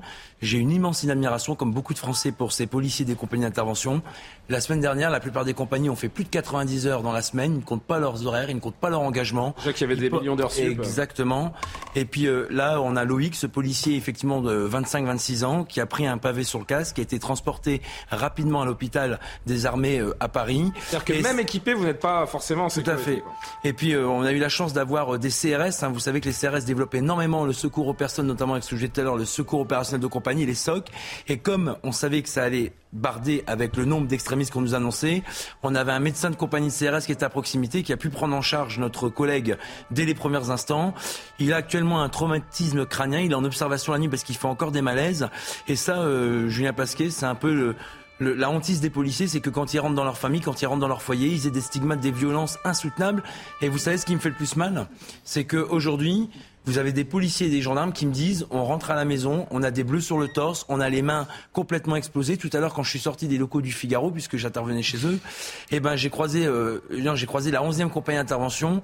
Et en fait, j'avais un collègue qui me disait mais euh, patron, il y a des collègues qui sont euh, complètement échymosés, qui ont des bleus de partout, qui ont mal partout, qui ont les mains complètement explosées. Et pour autant, ils lâchent rien. Ils vont au contact de ces casseurs, ils vont au contact de ces black blocs qui sont ultra entraînés, ultra violents. Je suis complètement d'accord avec ce que disait tout à l'heure euh, Gabriel, c'est qu'on était trop complaisant avec ces fouteurs de désordre professionnel. Et je vous le dis, Julien, honnêtement, si on veut faire cesser ces exactions, vraiment, il va falloir faire du ménage dans ces milieux conspirationnistes où vraiment il y a une organisation très structurée dans lequel finalement on a même des sites où ils s'entraînent. Et samedi, je vais vous faire peut-être l'ouverture, dans les Deux-Sèvres, là où il y a un mois et on a 61 gendarmes qui ont été blessés, on va avoir à nouveau une manifestation de ces activistes, et honnêtement, la proposition que nous on fait, et je terminerai là, mmh. c'est qu'on a réussi à éradiquer les hooligans des stades de foot qui pourrissaient les rencontres. Vous avez été ancien commentateur sportif, donc vous savez de quoi vous parlez. Je ne comprends pas que pour garantir le droit de manifester qui est dans notre constitution pour lequel les policiers se battent, le Conseil constitutionnel a retoqué dans la loi Casseur la possibilité au préfet, sur des éléments tangibles, objectifs, voire des condamnations judiciaires, d'interdire de manifester ces black blocs. Vous savez, le black bloc, qui participent, ces antifas, ces anarchistes, s'ils pointent au commissariat de la brigade de gendarmerie avant, pendant et après la manifestation. C'est d'autant plus d'individus qui casseront les vitrines, qui casseront des policiers, qui brûleront des poubelles ou des véhicules en moins. Et à la limite, si on nous dit que c'est anticonstitutionnel parce que notre état de droit aujourd'hui protège plus les délinquants que les policiers et les victimes, eh ben, au moins que tous ceux qui soient condamnés judiciairement par un juge judiciaire, un juge pénal, ils soient systématiquement en peine complémentaire interdits de paraître dans ces manifestations. Et que la main de la justice ne tremble pas. S'ils respectent pas cette interdiction, c'est la prison immédiatement parce qu'on a parlé avec euh, Amaury. Hein. il y a eu cette demande de fermeté du ministre de la Justice aujourd'hui, mais c'est vrai que dans les faits, vous qui assistez aux comparutions immédiates, c'est quand même euh, assez léger parce que en effet, et c'est d'ailleurs c'est pour ça que sont constitués de cette façon ces, ces black blocs, c'est que vous êtes un peu perdu dans une nuée de gens habillés tous de la même façon et que c'est très difficile pour les, les, magistrats, les procureurs de qualifier les, les infractions, donc de, de condamner. Juste pour, préciser, alors pour les policiers, c'est ce qui se passe. Oui, aussi pour les PV, c'est très compliqué. Voilà, exactement. C'est-à-dire qu'en général, quand on fait du maintien de l'ordre, vous n'avez pas le temps de rentrer au commissariat, oui, bah, un PV, donc vous faites la fameuse fiche voilà, une fiche qui est toute mise à simple. disposition. Voilà, exactement, la MAD, la fiche MAD. Et, et souvent, c'est très bref. Et, euh, et s'il n'y a pas d'image de vidéosurveillance, bah, les magistrats, enfin les juges, estiment généralement qu'il n'y a pas de preuves suffisantes et que la procédure n'est pas assez solide pour condamner quelqu'un. Et juste, je voulais revenir sur les, les, les, les, les- les moyens, euh, enfin les jets de projectiles sur les, forces de l'ordre. J'ai un, un policier, un de vos collègues à Rennes, qui m'a envoyé euh, un, un- un des outils qui était utilisé contre la police et envoyé, donc c'était des espèces de, de petits moules, euh, je dirais, en ciment avec des clous quand même, qui étaient jetés sur les forces de l'ordre. Alors ça, heureusement, euh, les forces de l'ordre sont casquées et protégées par des, par des euh, boucliers. Exactement, c'est ça, c'est cette image. Alors, il a sur son téléphone, euh, Mathieu. aussi. Alors, si vous pouvez le mettre au niveau de votre euh, tête, comme ça, avec un peu incliné pour que la lumière ne soit pas euh, réverbée. la- Je l'avais envoyé sur la Ça se conversation. réverbe pas. Ça, c'est quoi ça? Alors, c'est des euh, moules Ciment, avec. ouais, c'est des ça. euh. Alors, regardez Des l'écran de contrôle, Mathieu, et essayez de ne pas bouger votre téléphone, s'il avec vous des plaît. vis voilà, qui sortent. Bien sûr, Merci beaucoup. côté euh, pointu de la vis qui sort et c'est ce qu'on envoie Oh là là. effectivement sur les forces de l'ordre. Alors imaginez que si vous n'êtes pas casqué, enfin vous êtes Ah oui, complètement carapacé, vous prenez ça, ça vous crève un œil ou ça rentre dans votre peau. Quoi. Alors, je voudrais juste- la réponse pénale, je peux dire une petite Alors, phrase. Ouais, mais alors Non, très vite, vraiment Mathieu, parce que je voudrais vraiment qu'on puisse avancer après- sur le direct. non, On a plein de choses à dire. Euh, vous avez vu quand même le communiqué du syndicat de la magistrature? Oui. Vous savez, ce syndicat qui fait que de la politique et qui avait fait le mur des cons.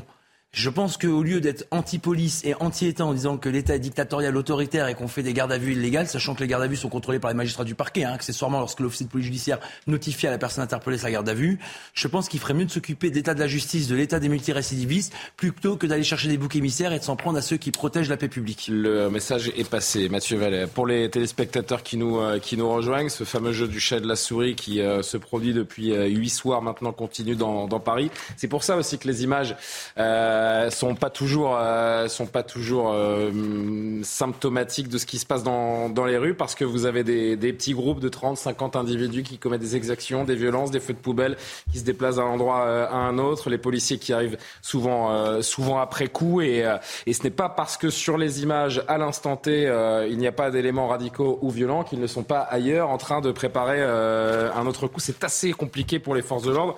On peut l'imaginer. Une image en attendant de voir comment ça se passe dans les rues de Paris, si c'est rentré dans l'ordre ou si ces individus ont, ont pris d'autres artères et, et qu'on pourra euh, voir ce qui se passe un petit peu plus tard. Cette image à Bordeaux que je voulais vous montrer parce qu'on parle énormément de Paris évidemment, mais on a vu des images folles à Rennes, à Lorient qu'on qu'on vous remontrera tout à l'heure. Ça c'est une image qui est terrible également. C'est un incendie euh, gigantesque qui est euh, sur la porte de la mairie de Bordeaux, Gabriel. On est vraiment dans une situation et, et ce n'est pas un jeu de mots que je suis en train de faire, c'est une situation explosive. Mais encore une fois, Bordeaux, c'était la ville calme jadis par excellence. Je Aussi. constate que toutes ces villes qui sont dirigées par la gauche ont quand même des nids de black blocs, d'antifa et, par capillarité euh, euh, d'étudiants euh, divers, de sociaux et d'ailleurs d'ultra-gauche qui viennent s'agréger, particulièrement euh, importante. Moi, encore une fois, je suis très frappée de voir que le maire de Bordeaux, Pierre Humi, qui a 15 jours dans Sud-Ouest, il a expliqué avec des airs tristes de pasteur littérien qu'il fallait qu'il augmente les impôts et qu'il n'avait pas le choix parce que voilà, c'était comme ça. Euh, et euh, bon, ils sont pas toujours très gays, enfin c'est la réputation qu'ils ont, pardonnez-moi de les clichés. Euh, et, et donc il, il- il nous explique ça donc dans, de- sur une colonne dans, dans Sud-Ouest. Et, et- mais combien combien vont coûter tout cela aux, aux, aux administrés? Là encore, je trouve les Bordelais euh, bien résilients. Et quand je dis résilients, je suis poli. Parfois, je, je, je les trouve un petit peu cocu battu content, si vous me permettez cette expression. Euh, donc c'est. Je ne la connaissais pas. Vous connaissez Mais- pas Cocu Et- battu content, non, je n'ai jamais entendu. Je connaissais Serge Lama, je suis cocu mais content, voilà. mais je sais pas cocu. Bon, Et, bref, euh, et bref, et donc c'est, vous remarquerez que, que, que ces villes, toutes ces villes qui ont un noyau, un, un nid de, de, de militants d'universités rouges sont les premières euh, pour euh, détruire. Alors moi, je- justement, je trouve ça très dangereux de mélanger euh, les, les- Alexandre Devecchio l'a bien souligné, les gens qui sont opposés à cette réforme, ils sont extrêmement nombreux, et ces casseurs qui se 80%. fichent des retraites comme d'une guigne, hein, pardon, mais euh, ils en ont rien à cirer. Ce serait euh, euh, pour autre chose, ils le feraient tout autant.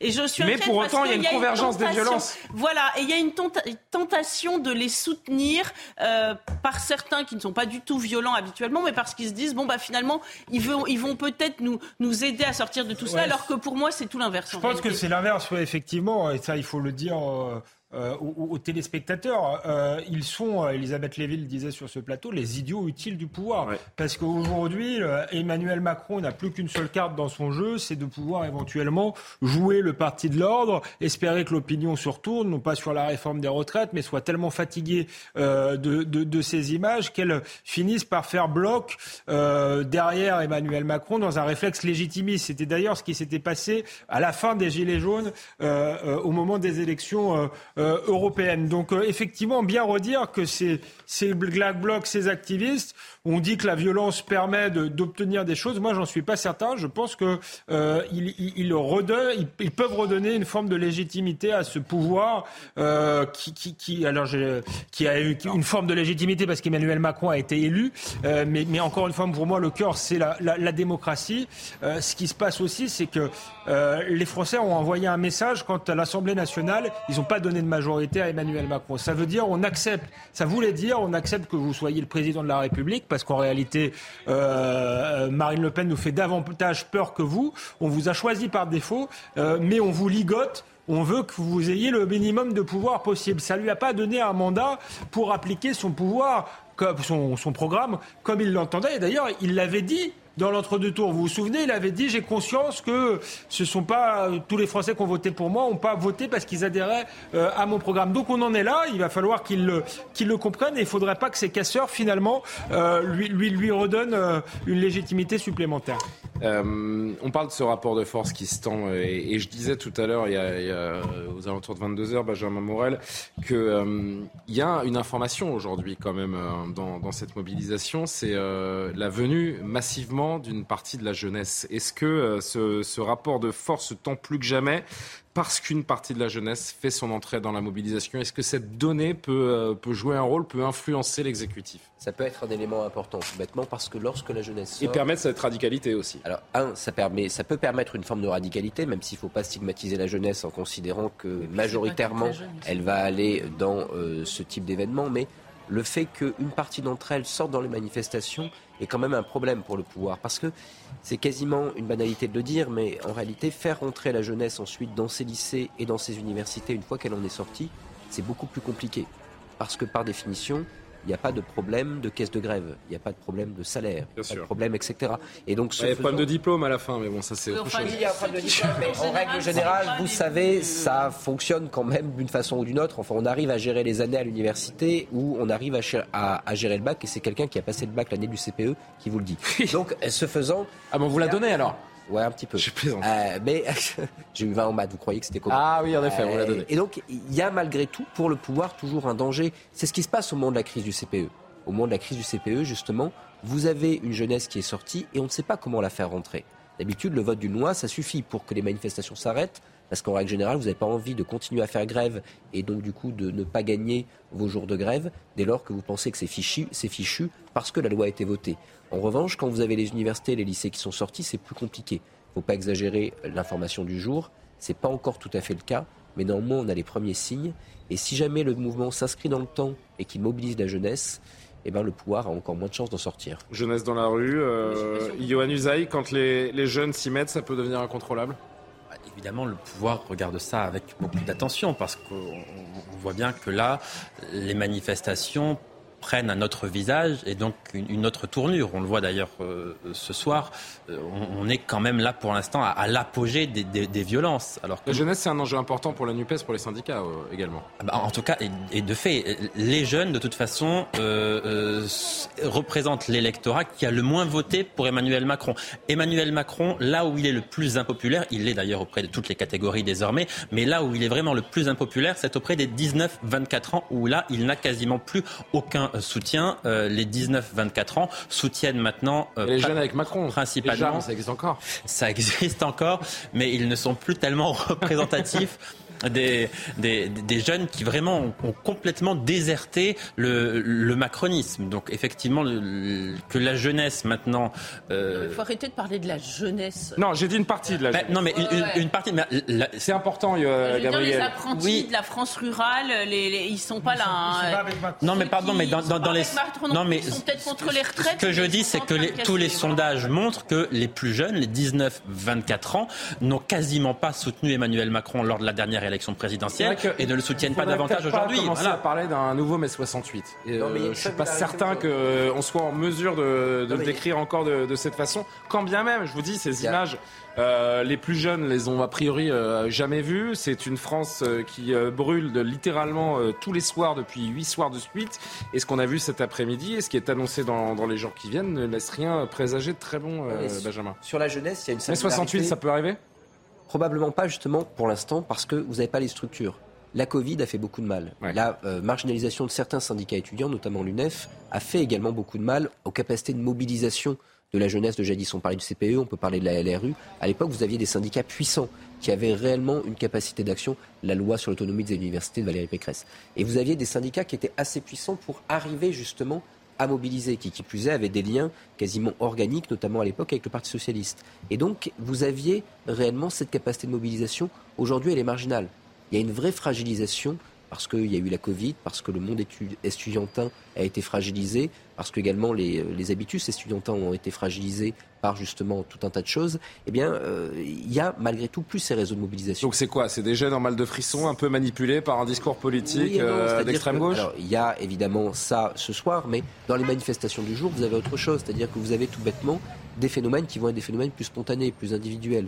La question, c'est est-ce qu'à terme, il va y avoir des structurations plus larges? S'il y a des structurations plus larges qui se, mettent en place de façon ad hoc, à ce moment-là, on peut avoir en effet eh une par capillarité, une mobilisation plus large de la jeunesse, si le mouvement tient dans le temps. Encore une fois, RIP égale 9 mois. Hein. Donc on peut avoir ce débat encore pendant 9 mois. Si le, si le mouvement se soutient dans le temps, il n'est pas exclu qu'on arrive à avoir des universités et des lycées qui sortent. Mathieu Vallet, euh, un petit mot sur, euh, sur la situation. Je sais que vous êtes en, contact quasi permanent avec les, les, collègues sur le, sur le terrain. Euh, tout se concentre euh, encore une fois dans, dans le centre-est de Paris, à savoir le quartier de la Bastille, le boulevard Richard Lenoir. Est-ce que vous pouvez nous en dire un petit peu plus alors qu'on voit les images de nos équipes sur le terrain, toujours dans ce même quartier parisien, avec ce camion de, ces camions de pompiers qui, euh, qui fendent la foule? Oui, actuellement, il reste à peu près une 150 personnes éparpillées sur le secteur de Bastille. Donc, euh, on a Beaumarchais, on a Richard Lenoir. Donc, pour ceux qui ne sont pas de Paris, c'est les rues euh, ou les avenues adjacentes ou qui mènent directement sur la place de la Bastille. Et on a un jeu du chat à l'assuré, effectivement, qui est épuisant pour les forces de l'ordre. D'ailleurs, je pense que c'est le but qui est recherché. Et là, vous voyez effectivement sur vos images que on a différentes unités de forces mobiles, donc escadron de gendarmerie mobile et compagnie républicaine de sécurité appuyées par les BAC et les Braves Mike, qui en fait, tout simplement, la stratégie aussi, elle est simple ces forces mobiles qui sont très équipées et d'une manière assez lourde, elles sont très efficaces pour gérer des mouvements de foule, pour tenir des places, des points, des secteurs, faire des dispersions. Et quand c'est mobile Quand c'est mobile, on a une complémentarité avec ces policiers à moto qu'on appelle ces brigades de répression d'actions violentes moto, dans le jargon policier les braves Mike, et ensuite les brigades anticriminalité. Et finalement, c'est ni plus ni moins ce qu'on connaît dans les quartiers difficiles lorsqu'on a des violences urbaines, euh, des individus qui éteignent l'éclairage public, qui jouent au chat à la souris dans les différents bâtiments, dans les différentes parties du quartier. Bah là, on a la même chose, mais au centre de Paris. Et on avait, euh, c'est vrai, euh, pendant six nuits, des faits similaires, parce qu'il faut pas oublier la province, à Lyon, à Bordeaux, à Marseille, à, Lille. Et ça s'est rapidement estompé. Hier, il y en avait encore un petit peu, mais ça s'est arrêté plus tôt que prévu. On n'a pas eu de blessés. Là, ce soir, avec la manifestation qu'on a eue cet après-midi, en tout cas, les Black Blocs qui sont venus saccager la manifestation, parce que je suis comme Gabriel et Alexandre de Vecchio, euh, on fait bien évidemment la distinction entre ceux qui viennent revendiquer, et je l'ai dit, les policiers s'engagent pour ça, pour protéger la démocratie et la manifestation, on est l'émanation d'un des droits inaliénables. Et même les syndicats euh, policiers et pompiers défilaient aujourd'hui. Donc euh... Et d'ailleurs, vous me posez la question tout à l'heure, j'en finirai là c'est qu'on a une majorité des policiers qui évidemment sont également impactés par cette réforme. Bien sûr. Et euh, quand j'entends par... contre cette réforme. Voilà, tout à fait. Et quand j'ai entendu tout à l'heure Fabien Roussel, le secrétaire du Parti communiste, si je ne dis pas de bêtises, qui a souvent des mots très corrects vis-à-vis des policiers, ça change de l'extrême gauche qui à chaque fois en permanence à nous taper sur le, le coin de la courge. Et eh ben c'est vrai que c'est vrai que finalement c'est la soirée des, des, des métaphores. Oui, oui, je vous dire euh, le coin de la courge. Celle-là non plus je l'avais pas. Oui. Vous l'aviez vous le coin de la courge? Non mais on voit l'image. Oui oui oui, je vois bien la courge. C'est une expression Ouais, ouais, ouais. Jargon policier. Est-ce que j'ai besoin de rappeler que je suis du Nord et qu'on parle assez simplement ah, les gens du Nord ça. Ah, ben, on salue d'ailleurs tous les gens qui nous regardent dans le Nord. On en, on en Mais pour terminer, non, je vous disais oui parce que Julien, je crois en fait que d'une certaine manière, l'idéologie anti-flic et la haine des policiers qui s'expriment sur la voie publique par ces groupuscules extrémistes, finalement, il peut y avoir une certaine complaisance de certains élus qui en permanence tapent sur le dos et la tête des policiers plutôt que de défendre ceux qui protègent la République et qui permet à ces mêmes élus de pouvoir exercer leur mandat. Dans un instant, on sera en direct avec Cyril Chabagnier par euh, visioconférence, président de la CFTC. Là encore, ce sera intéressant d'avoir son point de vue sur, sur ces violences. CFTC, syndicat euh, qui n'est pas le plus, euh, le plus violent, le plus, comment j'allais dire, pas la CGT, quoi. Modéré. voilà, plus modéré. Merci beaucoup. Et on verra son regard sur ces, sur ces violences qui viennent émailler nos soirées depuis, depuis huit soirs. Juste un mot encore sur le chef de l'État, puisque évidemment qu'il est au centre de toutes nos, nos discussions, toutes nos interrogations. En fait, Johan Emmanuel Macron, on l'a compris, il ne croit pas que la rue va s'embraser, il ne croit pas que ça va durablement s'embraser. On ne va pas l'entendre pendant un mois. En gros, ce qu'il nous a dit hier, c'est débrouillez-vous, on se reverra dans un mois. Son pari, c'est que la page va se tourner dans les jours qui viennent. Après, c'est peut-être euh, qu'il ne comprend rien de ce qui coûte à notre pays. Bon, d'abord, je crois qu'il faisait le pari que la mobilisation allait s'essouffler une fois que la réforme serait votée. Pari Force est de constater que ce premier pari, en tout cas, n'est pas gagné. Ça, c'est certain. Et il y, a une, il, y a, il, y a, il y a une surprise, il y a une surprise qui est réelle ce soir au sein de l'exécutif concernant la mobilisation. Maintenant, le chef de l'État, on a bien compris dans son discours, l'interview qu'il a donné aux, aux journaux de, de 13 heures, il dit l'inaction durant les quatre prochaines années n'est pas permise ce qui signifie que euh, la réforme, il n'est pas question de la retirer pour l'instant. Donc évidemment, maintenant, la prochaine échéance, échéance pour lui, c'est euh, le verdict du Conseil constitutionnel qui, d'ici à trois semaines, doit dire si cette réforme. Et en attendant, est il s'exonère complètement de ses responsabilités. En, en, tout cas, pour l'instant, effectivement, je crois qu'il va être tenté dans les prochains jours, en tout cas, parce que compte tenu de la situation ce soir, il est trop difficile de faire un pronostic pendant trois semaines. C'est beaucoup trop long semaines. déjà que, le lien, déjà que le lien avec les Français était distendu depuis longtemps, hier, il a contribué à le distendre encore plus. Mais je crois que dans les prochains jours, il va être tenté de ne rien faire et de voir ce qui se passe précisément. Parce que ce soir, évidemment, il y a des images qui sont très impressionnantes. Évidemment, il se passe des choses qui sont graves dans les rues de Paris, pas seulement dans les rues de Paris.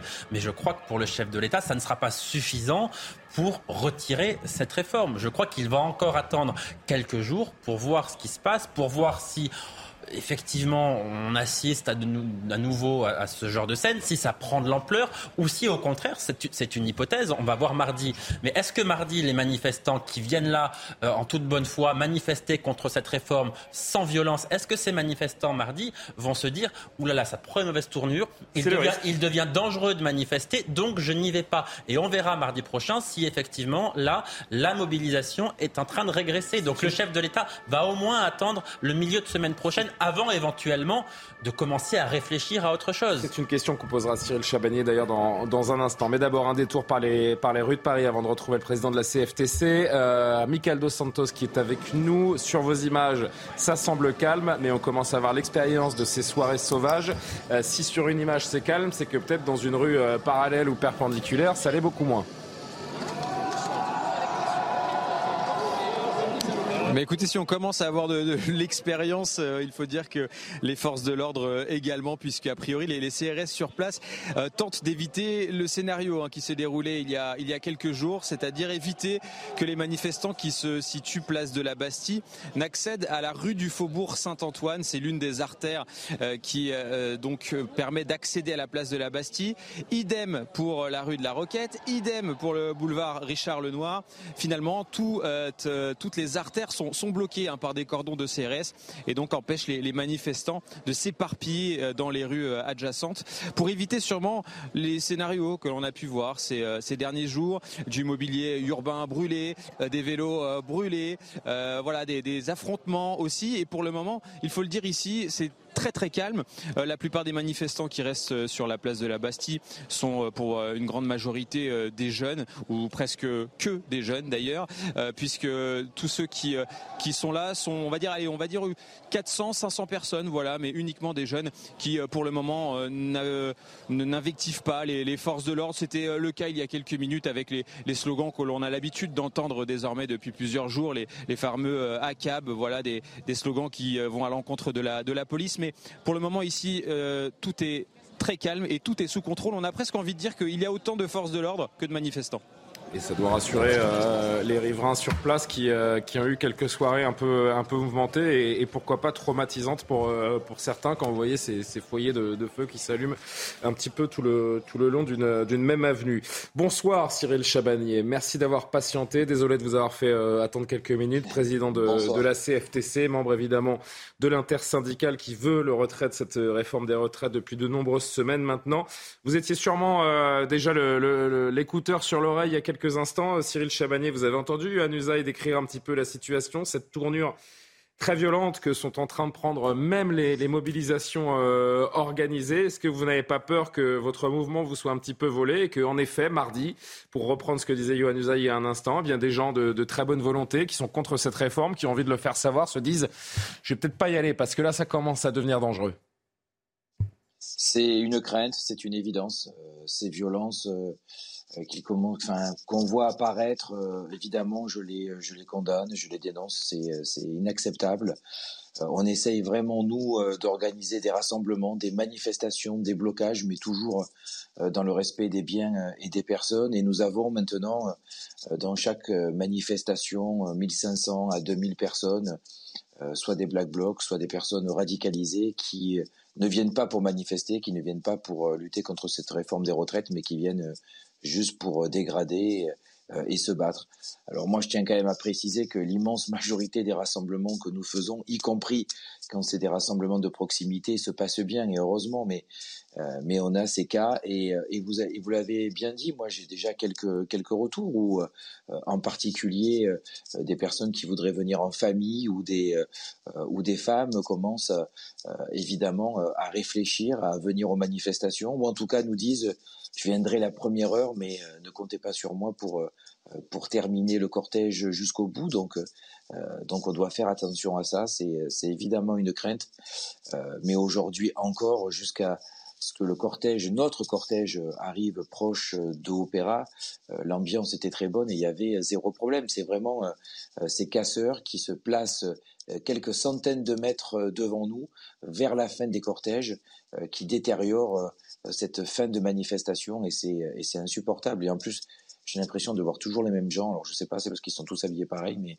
euh, je ne comprends pas qu'on n'arrive pas à lutter contre ces casseurs. Est-ce que vous vous dites euh, peut-être que certains responsables syndicaux de votre intersyndicale, certains responsables politiques, parfois euh, très à gauche, jouent avec le feu et encouragent ce type de situation? J'ai pas l'impression d'entendre dans l'intersyndicale des personnes qui, euh, qui jouent avec ça. Il n'y a plus de règles. La France à genoux, la France à terre, le grand soir. C'est des mots qu'on entend. Oui, mais qu'on entend encore une fois chez deux, trois personnes. C'est pas l'intersyndicale et c'est absolument pas le mot d'ordre des huit confédérations. Donc il y a quelques personnes isolées qui, euh, qui tiennent des propos que je trouve euh, euh, abusif, euh, mais c'est pas du tout les propos de l'intersyndicale et on, on, réaffirme à chaque fois, avant nos manifestations, avant nos, nos rassemblements et à 8, qu'on veut que ça se passe dans le calme, de façon déterminée et calme, qu'on dénonce toute violence physique et que ce soit physique, psychologique ou envers les biens. Donc, oui, mais pas de, pardon de, vous couper, Cyril Chabanier, pardon de vous couper et de vous rappeler cette, euh, cette triste réalité pour l'intersyndicale. Vous avez énormément mobilisé, mais vous n'avez rien obtenu.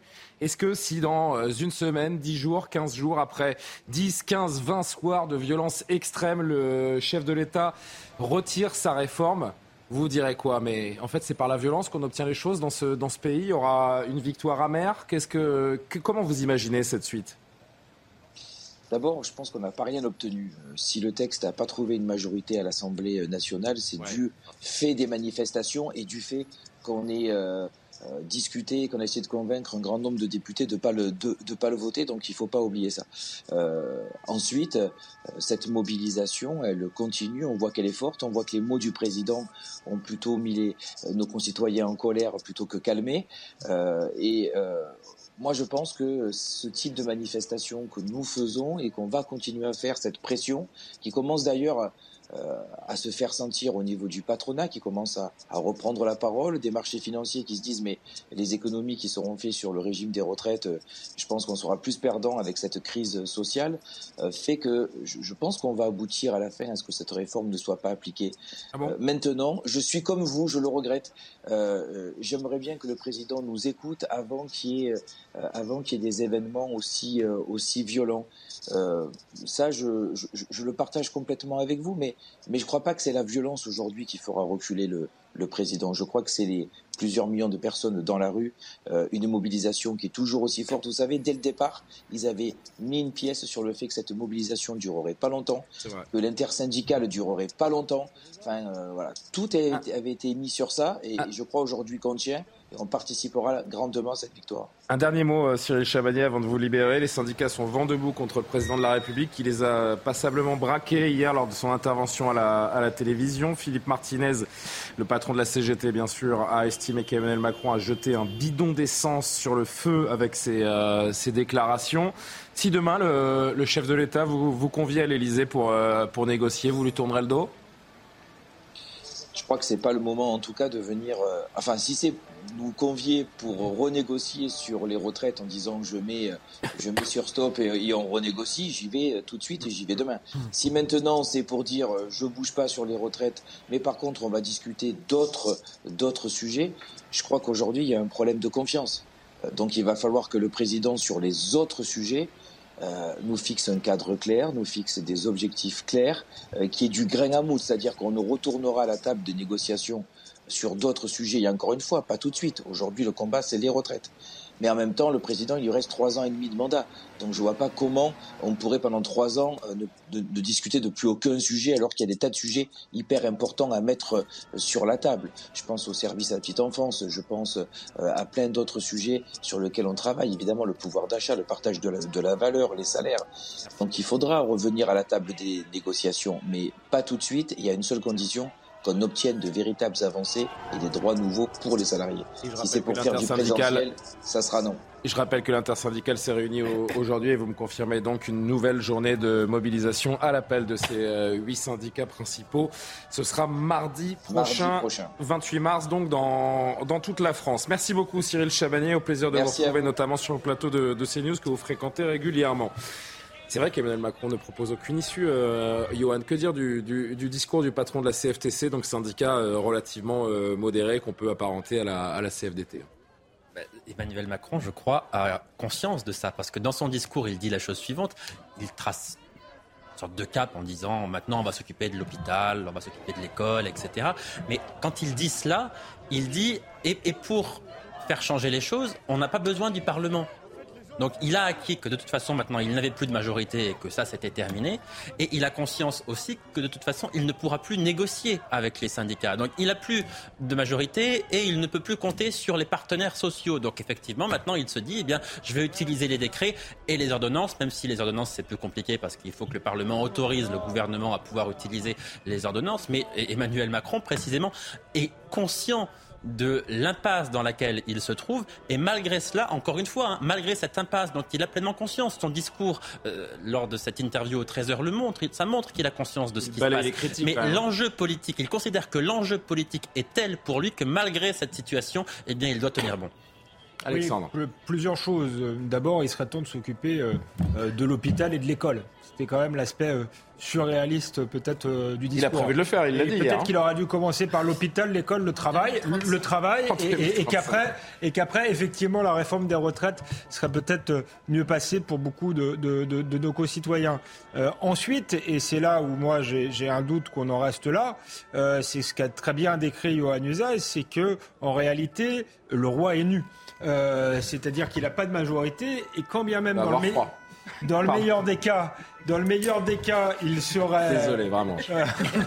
C'était nul. C'est bientôt l'été, donc. Oui, oui, oui. Euh, On va rentrer dans le printemps. Euh, mais je, je, le répète, le roi est nu, et quand bien même tout ça s'arrêterait euh, demain, il a aujourd'hui pas de majorité. C'est la, la, la, la, grande nouvelle de cette réforme des retraites. Et donc, bon, je veux bien qu'il gouverne par décret et par ordonnance, mais pendant quatre ans, ça va être extrêmement long. C'est pour ça que moi, je crois que même s'il a exclu euh, le référendum ou la dissolution, qu'il viendra à une dissolution. Et je pense d'ailleurs que pour lui, il sera sans doute plus aisé euh, d'en venir là euh, après peut-être des mois de, violence, euh, que maintenant. Et, et j'ai peur qu'il mise justement sur la politique du pire, euh, en, en, misant sur le discrédit de, euh, de la gauche et de, et, et de l'extrême gauche, et en se disant euh, que la droite devrait disparaître, vu, vu qu'elle a été incapable d'avoir une ligne claire, et se disant je vais être seul face au, au Rassemblement national, et donc euh, je peux peut-être avoir une, une majorité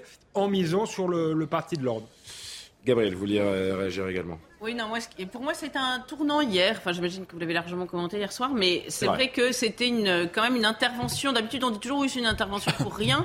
Là, c'était une intervention pour moins que rien, parce que il a, il a, il a, il a moins que que que, que convaincu. Si, il a donné du carburant. C'était pas pour rien, il a donné voilà. du carburant au syndicat. C'était contre-productif. Pour la première fois, le verbe n'a pas opéré, et ça, ça me semble extrêmement frappant. Je crois qu'un sondage a montré qu'il avait convaincu 8% de ceux qui avaient regardé c'est quand même pas, beaucoup.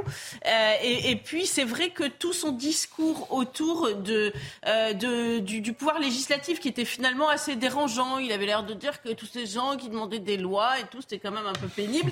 Ça avait quelque chose d'un peu euh, inquiétant. Et je crois que là, depuis hier, me semble-t-il, il y a un véritable tournant. Par ailleurs, vous disiez, oui, il pense, Johan, que Emmanuel Macron pense qu'il n'a il n'a pas d'autre choix. Euh, en réalité, cette réforme, y croit-il seulement? Moi, je suis très frappée de quelque chose, c'est qu'il a parlé de démographie, mais il n'a pas du tout parlé de natalité. Alors qu'on sait très bien que s'il n'y a pas de cotisants, il n'y a plus de cotisation. Hein. C'est pas la peine d'avoir fait Polytechnique pour savoir ça. Donc, euh, on a l'impression que lui-même euh, n'y croit pas, et je trouve ça. C'est l'intérêt euh, supérieur de la nation qui était en jeu, hein, et, pas celui du, du, président de la République. C'est ce qu'il a martelé hier soir, en tout cas. Enfin, hier, oui, bah, hier à 13h. Oui. Il y a 8% de gens qui l'ont écouté, qui l'ont C'est pas faux. Donc, c'est pas beaucoup. Avant de poursuivre la discussion, on fait un point sur le, sur le terrain, parce que euh, Mathieu Vallet qui m'informe en même temps. Hein, je, peux, je peux prévenir nos, oui, je peux dire à nos téléspectateurs hein, de ce qui se passe grâce à vos collègues sur le terrain. Donc, les, les, les, fameuses braves qui sont toujours en train d'intervenir. D'ailleurs, 12 d'entre eux ont été euh, blessés ou légèrement blessés euh, ces, dernières heures avec l'évacuation de la, place de la Bastille. Il faut rappeler également qu'il y a des unités qui sont sur le terrain depuis 11 heures du matin. Donc là, on entre dans une 12e ou 13e heure de, de travail consécutif. Michael Dos Santos, qui est lui, est sur le terrain euh, également. Mathieu, je parle sur votre contrôle. Là, on a d'une certaine manière, et Michael va me répondre puisqu'il est vraiment au cœur de ce qui est en train de se passer, d'une certaine façon, nasser la, la, place de la Bastille pour contraindre les, euh, les manifestants et les individus violents très, de ne pas s'éparpiller. Très vite, en fait, euh, on voulait les faire repartir vers la station de métro parce qu'on sait que c'est un moyen d'évacuation rapide pour qu'ils puissent rentrer à minima chez eux, en tout cas sur euh, leur site d'origine. Et elles sont fermées pour l'instant pour éviter la facilité de transport qu'on a pu ah oui. connaître dans la capitale. Ah, donc ils sont bloqués quand même. Bah, il y a une évacuation qui se fait par le nord, en fait. On veut les faire prendre des Richard Elles interrogent certains, c'est nas. Hein, et on peut, à juste titre, on peut en discuter sereinement. C'est-à-dire qu'il y a des gens, très probablement, qui sont nassés là et qui étaient peut-être euh, en train de dîner, qui, étaient, qui n'ont rien à voir avec ces, ces mouvements ah bah, euh, violents, façon, Mathieu. Dit, il faut le dire aussi. Ouais, je profite de votre antenne pour aider les forces de l'ordre quand on n'a rien à voir avec la manifestation, en tout cas avec quand vous êtes nassé, vous allez y avoir ou pas avoir, vous pouvez pas bouger. Non, là, on a une évacuation qui est offerte, c'est au nord du boulevard du Richard Lenoir pour partir vers le nord de D'accord. Donc il y a une solution, ah, solution d'évacuation. Et quand il y en a pas, qui veut pas, il y a un filtre, voilà. Et quand il y en a pas, quand il y en a pas, vous avez raison de poser la question. Quand il y en a pas, en fait, c'est parce qu'on est en train de contrôler les personnes à l'intérieur qui sont susceptibles d'avoir commis une infraction ou présumant d'avoir commis une par rapport à cette infraction dont on parle très peu, c'est la participation à un attroupement armé. Vous savez, quand vous avez 15 personnes à proximité d'une poubelle qui brûle et qu'il y a des policiers qui ont constaté, notamment les bacs ou les braves Mike, ces policiers à moto, qui a pu avoir ces personnes qui ont participé à cette dégradation. On ne voit pas le M de Mike là. C'est moto, c'est moto. Mais Mike, ça veut dire moto? Oui, mais en fait, dans l'alphabet euh, militaire qu'on reprend, M, Mike ah, et okay. voilà, moto. Voilà, parce voilà. que depuis tout à l'heure, j'ose pas montrer mon Oui, mais vous savez, et je dis, les, oui, les, les policiers sont, sont bardés, sont bardés d'acronymes. D'accord. La brave M, motocycliste, en fait. Et M comme Mike dans le jargon euh, policier. Okay, policier. C'est vrai qu'on le sait pas. Mais comme ça, c'est clair au moins. Vous le saviez, vous? Absolument. Ah ben voilà. Évidemment. C'est fou. Oui, Michael. Alors, oui, alors très vite, et Michael. On en parle souvent. Enfin, la BAC, en fait, on, on voit la, la, la, la BAC, on n'imagine pas forcément qu'ils sont très utiles dans ces genres de, de situations, mais en fait, euh, l'avantage qu'ils ont, c'est qu'ils sont, ils sont civils et donc ils peuvent suivre euh, des manifestants violents et voir les, les exactions qu'ils commettent. Et donc, derrière, ça permet d'avoir une réponse pénale là où les, les, autres, les CRS qui sont très lourds et donc qui ne peuvent pas se déplacer et constater les infractions, ou même les braves, quand elles arrivent, elles font du bruit, elles sont en moto, donc c'est pas forcément facile d'être aussi discret que la BAC. L'intérêt des bacs que certains voulaient, euh, on rappelle, éradiquer. les collègues, oui, mais les, collègues du terrain me le disent, donc les collègues font preuve de discernement pour les sorties, mais c'est perlé, pour pas qu'on laisse repartir tout le monde ensemble et que ça refasse les mêmes problèmes. Michael Dos Santos sur, euh, sur le terrain, M comme Mike, Michael. par exemple. Michael Dos Santos, racontez-nous ce qui se passe. On, sourit, on essaie de, se détendre un petit peu, mais c'est vrai que cette, cette situation, elle est, elle est, déplorable et elle nous tient en haleine depuis, depuis de, de très longues soirées maintenant. Michael.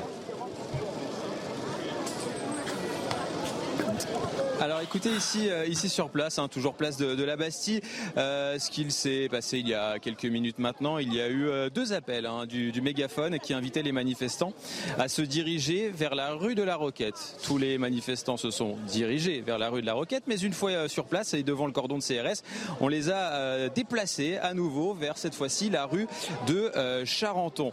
plusieurs manifestants sont donc cette fois-ci devant le cordon de, de CRS, toujours. Quelques renforts sont d'ailleurs euh.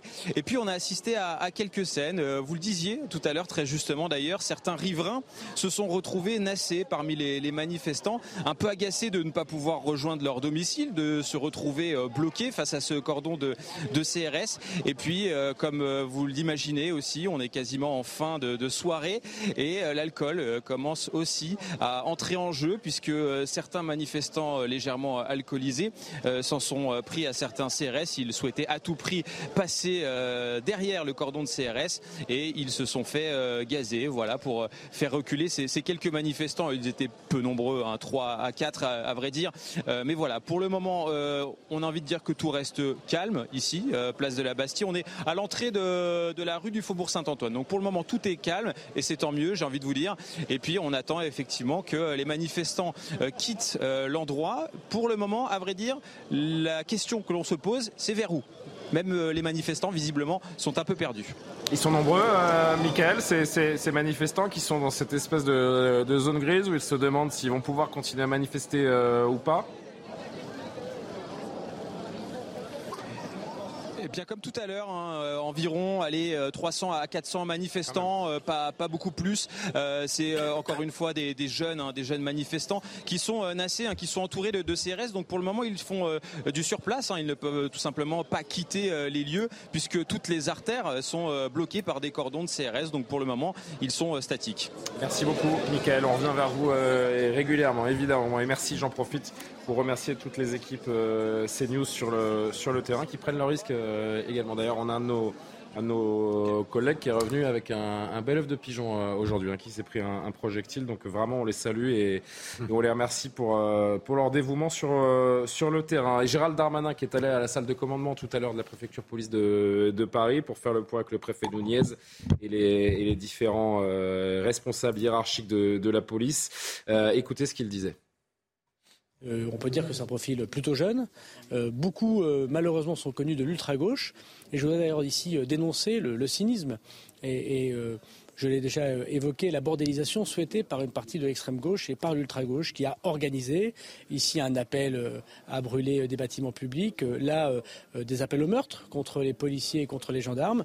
Nous savons désormais, nous avons pu documenter que l'ultra-gauche est derrière une grande partie de manifestations violentes que je ne veux pas confondre avec les manifestants pacifiques, évidemment, que nous devons protéger et que nous avons protégés, quitte à avoir un, nombre de blessés chez les gendarmes et chez les policiers extrêmement nombreux. Mais je veux dire une nouvelle fois que l'extrême gauche ne gagnera pas. Il a décrit, hein, Gérald Darmanin, Mauré Bucco, les, les différents profils. C'est vrai que ce que l'on ce que l'on note depuis euh, huit soirs consécutifs, c'est vraiment ce, rajeunissement euh, de lycéens, euh, jeunes jeunes étudiants qui bah, c'est des supporters qui viennent en déco c'est des supporters anglais. Mais qui oui, c'est les supporters anglais, ouais. c'est ces jeunes lycéens qui n'ont pas les mêmes cibles, j'allais dire que les black box, c'est pas exactement la même population. D'ailleurs, on l'a vu, hein, les, les éléments radicaux, vous savez, les 1000 éléments radicaux qui étaient à la tête du cortège euh, cet après-midi s'en sont pris à des fast-foods, à, une bijouterie, à un magasin de montres de luxe. Donc c'est vraiment les symboles du capitalisme. Alors que les jeunes gens euh, qui sont le soir dans, Paris, j'allais dire cassent, brûlent, mais ne s'attaquent pas aux mêmes symboles et généralement s'attaquent moins directement aux forces de l'ordre. Mathieu Un mot sur ces, profils également. Je remercie Amaury d'ailleurs, hein, parce que euh, Amaury qui, euh, qui euh, nous, nous permet de glaner toutes ces informations au cours de la journée, qui sera également présent tout à l'heure dans, dans l'édition de la nuit et qui on laisse quelques minutes pour préparer donc ces papiers pour l'édition de la nuit. Merci beaucoup pour vos précisions, Amaury. Mathieu, oui. Bah, D'abord, puisque vous la montrez à l'image, la salle de commandement de la préfecture de police de Paris, c'est la salle névralgique pour diriger toutes les forces sur le terrain. On a des policiers qui ont pris à 7 heures du matin, qui sont toujours pas relevés d'ailleurs, qui vont pas tarder à l'être, et qui complètent les brigades de nuit qui sont arrivées euh, en début de soirée, et qui gèrent le trafic radio, qui gèrent les manœuvres, qui renseignent en permanence nos autorités. Et sans ces petites mains policières, si j'ose dire, hein, sans mépris, et au contraire ça les valorise, c'est que ces policiers qui sont pas sur le terrain, sans eux, sur le terrain, ça serait une catastrophe. La coordination de toutes les forces mobiles, les gendarmes mobiles, les compagnies républicaines de sécurité, les compagnies d'intervention, les braves motos, Mike, les brigades anticriminalité, tout ça, ça est permis par l'opérateur radio, les opérateurs dans cette salle de commandement.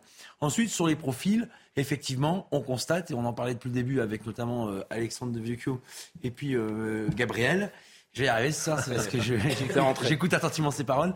Non, non, c'est que ces profils-là, c'est exactement les mêmes à chaque conflit social que ça soit la loi sécurité globale, que ça soit les gilets jaunes qu'on appelait ultra jaunes, non pas parce que ceux initialement qui avaient des revendications très pacifiques et très légitimes euh, et, étaient victimes du métamorphose, métamorphosé. C'est qu'à chaque fois, on a l'ultra gauche qui infuse dans ces mouvements le venin de la haine, de la violence et de la contestation très radicale, notamment sur les policiers et les gendarmes. Et c'est ça le risque, c'est qu'à chaque fois, ces mouvements pacifiques, ces mouvements où il faut saluer durant huit journées nationales d'action, et même ces 120 000 personnes à Paris qui ont manifesté pacifiquement, hein, parce que là on parle de 1500 éléments, vous voyez, c'est comme les multirécidivistes, c'est comme les multirécidivistes, et je crois qu'Alexandre Devecchio, on l'a dit une fois sur les plateaux dans les cités, c'est toujours une minorité qui prend en otage la majorité, et là, effectivement, la cause, elle est populaire, elle rassemble des milliers de personnes, un million de personnes, le mouvement des Gilets jaunes, sans être méprisant, c'était euh, fois moins.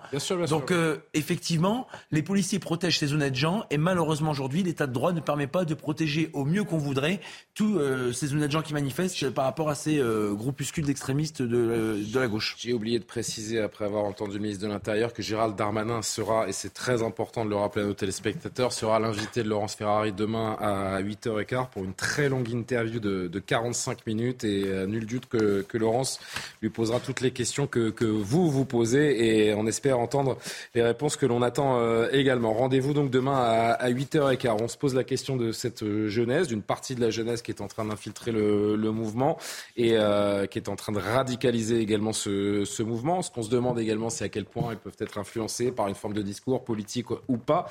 Écoutez justement ce que dit Jean-Luc Mélenchon aujourd'hui de cette, de cette violence que beaucoup observent apparemment, sauf lui. Je voudrais dire contre tous ceux qui font des gargarismes sur la violence qu'il n'y a pas de violence dans les mouvements que nous sommes en train de vivre, que ceux qui en parlent manifestent qu'ils n'ont aucune expérience de ce qui s'est passé dans le passé, dans les grandes mobilisations populaires de notre pays. Et moi, je rends hommage au sang-froid qui anime les jeunes gens autant que les salariés les plus anciens qui sont dans la lutte aujourd'hui et qui se comportent d'une manière si maîtrisée. Gabriel Cluzel, commentaire. Non, mais vaut mieux entendre ça qu'être sourd. c'est pas faux. Honnêtement, euh, dire qu'il n'y a pas de violence, non, mais il nie le nez au milieu de la figure, en fait. non, mais c'est dramatique. Et puis avec une force. Euh, c'est Qu'est-ce qu'il cherche avec Mélenchon Non, mais c'est quand même impressionnant cette réalité parallèle dans laquelle euh, gauche. Il ça lui fait un point commun avec euh, le président de la République, c'est qu'il vit dans une réalité parallèle. chacun, alors pas dans le même, donc ils ne se croisent jamais. Hein, c'est la définition du parallèle. C'est ça. Et, d'ailleurs, il y a un discours récurrent dans l'extrême gauche qui est très très violent. Hein, Thomas Porte qui dit on va venir vous chercher là où vous êtes. Enfin, c'est. Cheminot hein, avant d'être député. Euh, non mais oui, enfin il n'est pas il est pas député. Nous sommes d'accord. Oui, oui, Voilà. Bon, donc logiquement, il devrait avoir un discours un peu plus mesuré, républicain, comme ils aiment à dire. Et, et, bah, on est quand même assez stupéfait par ce niveau de mauvaise foi de Jean-Luc Mélenchon. Donc, mais moi j'admire hein, cette capacité à à, croire lui-même à, ce qu'il ne voit pas. C'est très impressionnant ah, de fait. Mais Gérald Darmanin manque pas de culot non plus. Hein, parce Pourquoi que quand il, ah bah écoutez, quand il, parle du cynisme de la NUPES, moi je voudrais parler du cynisme de Gérald Darmanin qui depuis des mois nous bassine avec les, les, groupuscules d'extrême droite et qui là est bien obligé de reconnaître que c'est euh, l'extrême gauche et le, le, représentant de la CF. D'été Non, CFTC, CFTC. CFTC, voilà, l'a dit très justement, c'est qu'il dit oui, j'ai l'impression que c'est toujours les mêmes. Alors peut-être qu'ils sont habillés de la même façon, mais c'est peut-être aussi toujours les mêmes néanmoins. C'est possible. Donc vous allez Bah, pas mais qui sont pas sanctionnés. hein. euh, euh, moi, je veux bien entendre que c'est une minorité. Bah, si c'est une minorité, donnons-nous les moyens de les. euh, de, de- Il disait pas autre chose, Monsieur Vallet, tout à l'heure. Voilà. Il a fait une proposition en ce, en ce sens-là. Je vous ai vu euh, bondir également lorsqu'on entendait le, le patron de la France Insoumise, euh, Usaï. Non, bon dire, qu'est-ce que je peux dire de plus? Je- Si ce n'est que c'est difficilement entendable. Enfin, entendre quelque chose comme ça euh, aujourd'hui, bon, il l'a dit, euh, il l'a dit euh, cet après-midi, hein, avant les, les violences de, de ce soir. Au début des cortèges. Au, au- au début des, des cortèges, mais euh, néanmoins, c'est vrai que ces derniers jours aussi, on a vu quand même des choses qu'on ne devrait pas voir dans un pays comme le nôtre. Donc tenir ce genre de discours, c'est pour, euh, encore une fois, voilà, euh, séduire, flatter son électorat qui est en grande partie dans ces manifestations, hein, disons-le clairement. Donc voilà, il a, il a un discours, mais quand il a un discours aussi qui va euh, pour s'opposer à la police, il, il le fait sans doute pas par conviction, parce que le Jean-Luc Mélenchon d'il y a 20 ans n'avait pas du tout ce discours-là. Jean-Luc Mélenchon a été tout à fait républicain, notamment quand il a appartenu à un gouvernement. Jean-Luc Mélenchon, il a changé Ah, radicalement. attends. Même il y a Il- 10 ans, même il y a 10 ans. oui, il a changé radicalement il y a dix ans, c'est ce que je voulais vous dire. Donc, si- si- s'il le fait, je ne crois pas que ce soit parce qu'il est profondément changé de conviction. Je crois qu'il le fait parce qu'il a une, une stratégie politique, qu'il a voulu conquérir un électorat. Ça a plutôt réussi d'ailleurs. hein. Regardez le score qu'il a fait au, au second, au premier tour de l'élection présidentielle. Enfin, à, à- à quelques centaines de milliers de voix près, il était au second tour face à Emmanuel Macron. Donc, sa stratégie a plutôt bien fonctionné et il se tient à cette stratégie-là parce que il est mentalement schématisé pour être candidat à nouveau. En, À la deux- en- en- présidentielle. en 2027. Donc, trop- sa, il- sa stratégie, elle, elle ne changera pas. Par ailleurs, on parlait de la dissolution tout à l'heure. Jean-Luc Mélenchon et la France insoumise est l'un des seuls partis ou groupes politiques qui aujourd'hui auraient intérêt à une dissolution. Moi, je crois pas. La majorité, évidemment, Renaissance n'a pas du tout intérêt à une dissolution parce qu'ils seraient moins nombreux à l'Assemblée nationale. Marine Le Pen, qui officiellement l'appelle de ses voeux, eh bien, je crois précisément qu'elle n'en veut pas parce qu'elle, précisément, elle aurait peur de la gagner. Parce que le simple fait que Marine Le Pen dise si on gagnait les législatives, je n'irai pas à Matignon. Ça, c'est révélateur quand même de quelque chose d'extrêmement important. C'est révélateur, ça, ça montre bien. Si elle va à à Matignon, elle est cuite pour 2020. mais précisément, C'est mais alors, Elle mais va c'est envoyer très Jordan important, Bardella ce que vous ou, dites. euh, je ne C'est sais très qui. important ce que vous dites. Mais Marine Le Pen ne veut pas aller à Matignon parce qu'elle a peur de se griller. Bah, c'est sûr, oui. Mais oui, non, mais Ce serait pas la première. hein. Non, mais pardon, Ce serait pas la première. Pardon, mais c'est très important. Qu'est-ce que ça veut dire? Oui, on en est loin, On en est loin. Mais ça veut quand même dire qu'elle considère que dans la. Non, mais ça, ça veut dire qu'elle considère que dans la situation actuelle, elle ne serait pas en capacité de faire mieux que les autres. Voilà ce que ça veut dire. non, mais être Donc à- c'est quand mais même la important. Oui, mais être Matignon, c'est aussi être soumis, euh, être soumis au chef de l'État d'une certaine façon. Alors Benjamin qui est, qui est Ah, qui est patient depuis tout à l'heure et euh, Alexandre, je reviens vers vous. En cas de dissolution, pour l'instant, que disent les enquêtes et que donnent les Quelles sont déjà les conditions de la dissolution Parce que pour l'instant, c'est pas du tout C'est sur la table. hein. C'est un pouvoir propre du chef de l'État. Il a juste Non mais les besoin- conditions, qu'est-ce qui pourrait, ce que je veux dire, c'est qu'est-ce qui pourrait amener, alors qu'Emmanuel Macron, euh, son entourage le disait avant son interview hier, il est aucunement question d'une dissolution. Qu'est-ce qui pourrait faire changer d'avis le chef de l'État Emmanuel Macron n'est pas idiot, c'est-à-dire qu'il sait très bien que si jamais il dissout, il n'aura pas de majorité et que la possibilité d'une cohabitation est même assez peu probable. Qu'est-ce qui se passerait a priori? Donc il n'y a aucune chance d'une dissolution. Bah, il faut voir que la NUP a fait plutôt un mauvais score en termes de voix. Si elle fait beaucoup de sièges, c'est parce qu'elle est unie. Et donc, tant que la NUP est unie, eh bien, il n'y a qu'une chance, c'est qu'elle puisse un peu monter. De l'autre côté, vous avez la majorité LR qui risque de perdre des plumes. Le RN a plutôt le vent en poupe, donc ils peuvent gagner quelques députés. Le pire scénario pour le chef de l'État, le moins pire, ce serait une majorité à peu près égale à celle qu'il a aujourd'hui. Donc finalement, ça ne changerait pas vraiment le problème. Le pire scénario, ce serait que la majorité absolue, ce soit une majorité RN-NUPES. Non mais la question, pas pardon hein, d'insister Benjamin, Non mais, mais qui, Julien, quoi Julien, pourrait pousser le Julien, président à Julien, vouloir cette dissolution. Julien, qu'est-ce que ça signifierait s'il y avait une majorité absolue RN-NUPES Ça veut dire que là, le pays est réellement ingouvernable.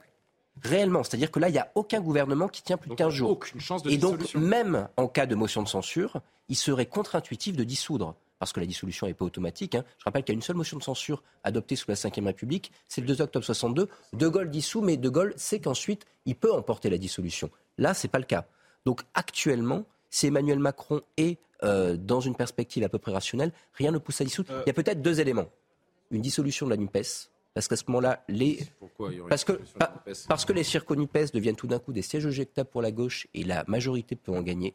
Et donc là, si jamais ça tire à Uadia, notamment la veille des européennes à la NUPES, ça peut être une circonstance. Et ensuite, si les violences continuent et qu'il y a une réaction type parti de l'ordre, et à ce moment-là, vous avez une remontée d'Emmanuel Macron et une volonté d'une partie de l'opinion d'en finir. sa volonté depuis hier. Ça peut le pousser à discuter dans cette direction. Dans plusieurs mois. Moi, je crois qu'il va dans cette, euh, très clairement dans cette direction. Je crois que les sondages globaux ne euh, faut pas en tenir compte, puisqu'ils nous ont déjà trompés la dernière fois. En réalité, les législatives, c'est autant euh, d'élections euh, une par une. Et, je crois, moi, que la, la NUPES n'est pas si bien placée que ça, euh, et que euh, si elle est au second tour, elle, sera, elle risque d'être éliminée dans tous les cas. Donc, donc je pense que c'est un pari très très dangereux, mais c'est un pari qui a déjà été fait. Alors, j'aime pas comparer Emmanuel Macron au général de Gaulle, parce que c'est pas le général de Gaulle et le contexte était malgré tout différent, mais vous avez dit une dissolution qu'il a gagnée en 62, mais il y en a une autre, c'était après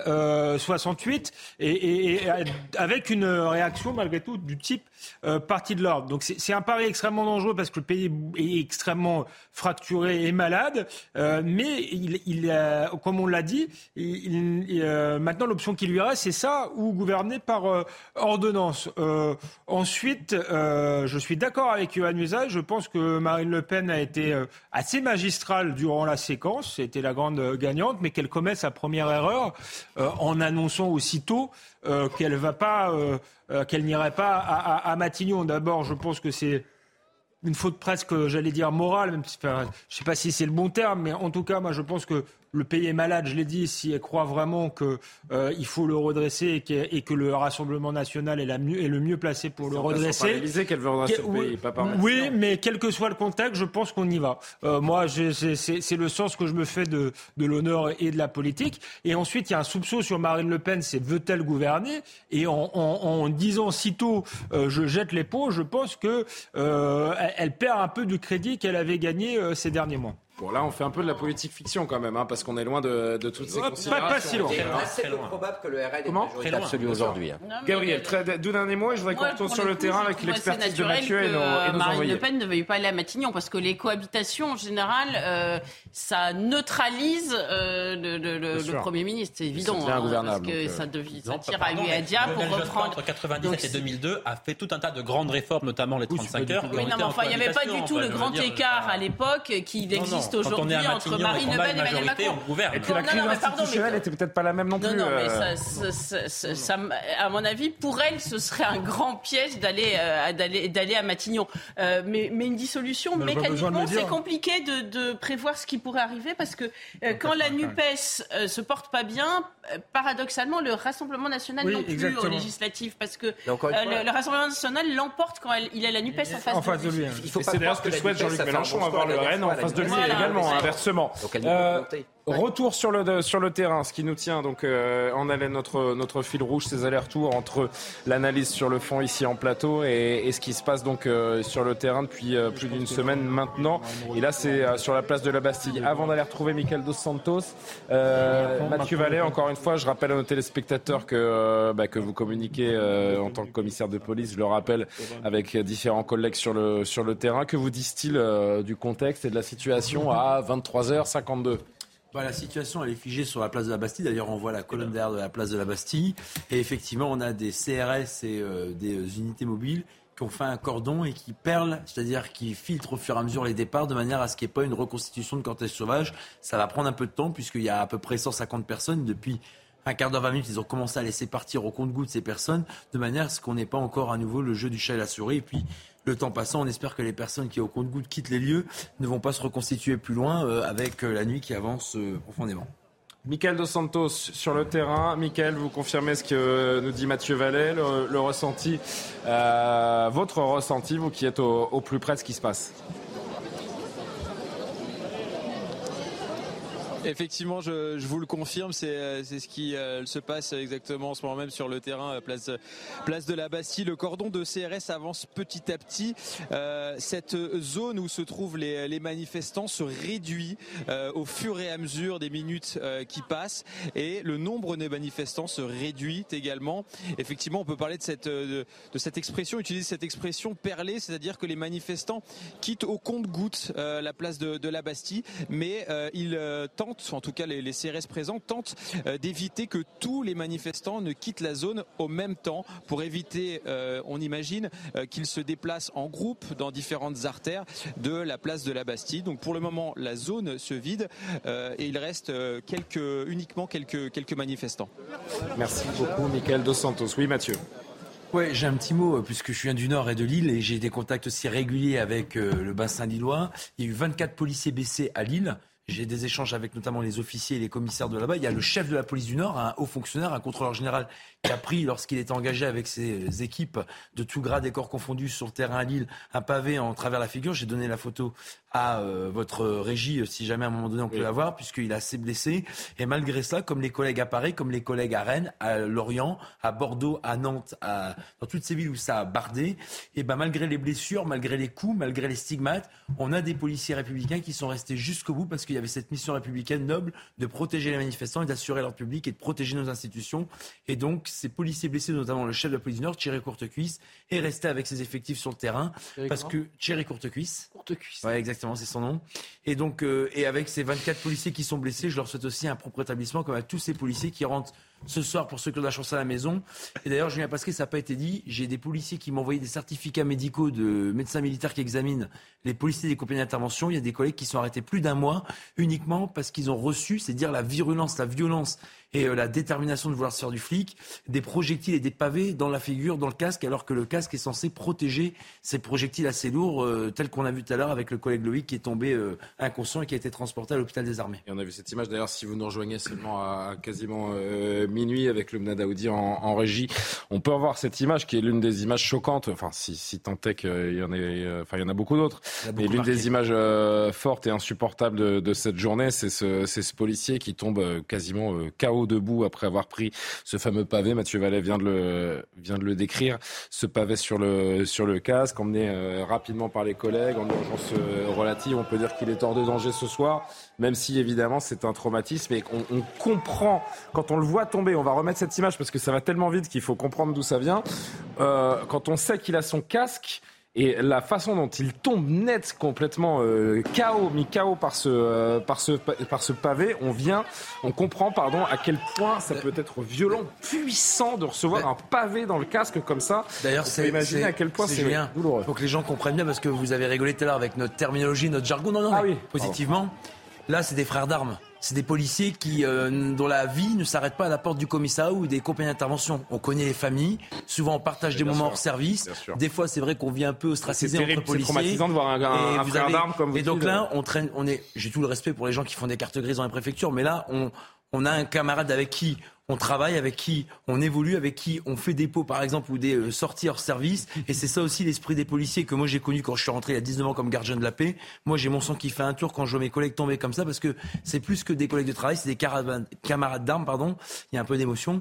Et donc du coup, moi je suis très attaché à cet esprit maison police parce que même si on a et des corps dans la police, je suis persuadé que dans les moments très difficiles, tout le monde sait se réunir contre le terrorisme. Quand on a beaucoup de nos collègues qui sont tombés sous le joug de l'islamisme, euh, comme on l'a connu depuis Mohamed Merah des attentats de 2012 à Toulouse.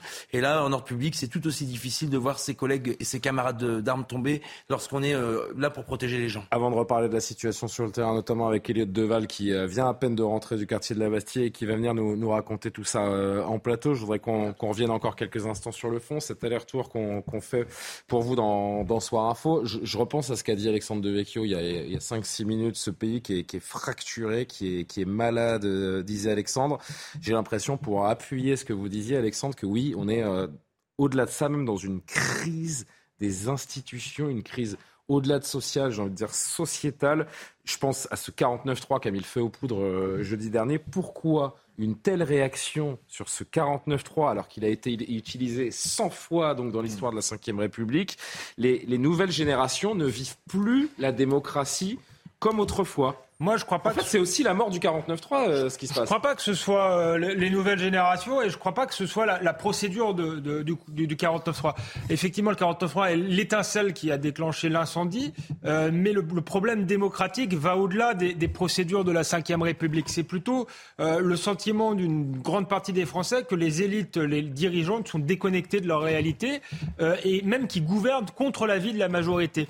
en 95, la, la, première réforme des retraites d'Alain Juppé Juppé, était déjà impopulaire. Et puis, on a eu à chaque quinquennat une nouvelle réforme des retraites. à chaque fois qu'on consulte le peuple, on s'assoit sur sa décision. Donc, c'est cette accumulation de frustration démocratique, de sentiment de dépossession démocratique qui a fait que le 49-3 est devenu une étincelle, je crois. Mais effectivement, vous avez raison, c'est une crise de la, de la démocratie et, et de la démocratie représentative. On se retrouve, Johan, avec deux légitimités concurrentes. D'un côté, la, légalité républicaine que Emmanuel Macron met en, met en avant, et puis la légitimité de la rue. Et si c'est le cas, c'est la fin de pas que de la rue, de, de, la souveraineté populaire, parce que la rue, elle n'a pas toujours raison. mais, là, il y a, y a la rue, il y a, y a les sondages, et il y a souvent la souveraineté populaire qui a été bafouée. Je, je l'exemple le plus grand, c'est 2005, euh, mais, mais, mais, très souvent les, les, les, les présidents ou les chefs d'État sont élus euh, avec euh, avec un programme par défaut les deux dernières fois parce que c'était ou euh, Marine Le Pen ou, euh, ou, Emmanuel Macron.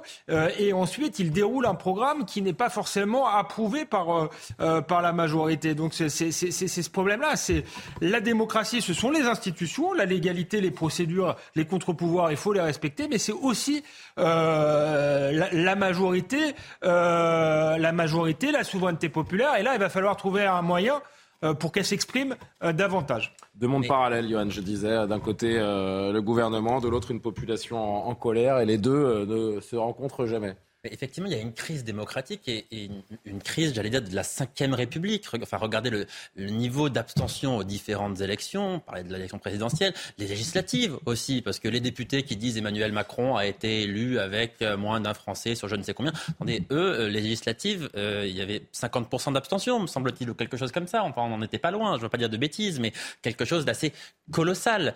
le 49-3 est devenu aujourd'hui un, outil vraiment qui maintenant met tout le monde euh, dans la rue quasiment. Et pourtant, c'est un outil qui a été utilisé une centaine de fois sous la Ve République. Rocard, à lui seul, l'a utilisé une trentaine de fois. Et à cette époque-là, il n'y avait pas euh, autant de mobilisation quand on utilisait cet article qui est maintenant devenu quasiment insultant en fait. Le simple fait de prononcer ce, ce, 49.3, là, c'est quasiment devenu une insulte. Donc vous voyez bien qu'il y a un problème. Et Emmanuel Macron, d'ailleurs, avait conscience de cela en 2017. Il a fait campagne d'ailleurs sur l'évolution de nos institutions.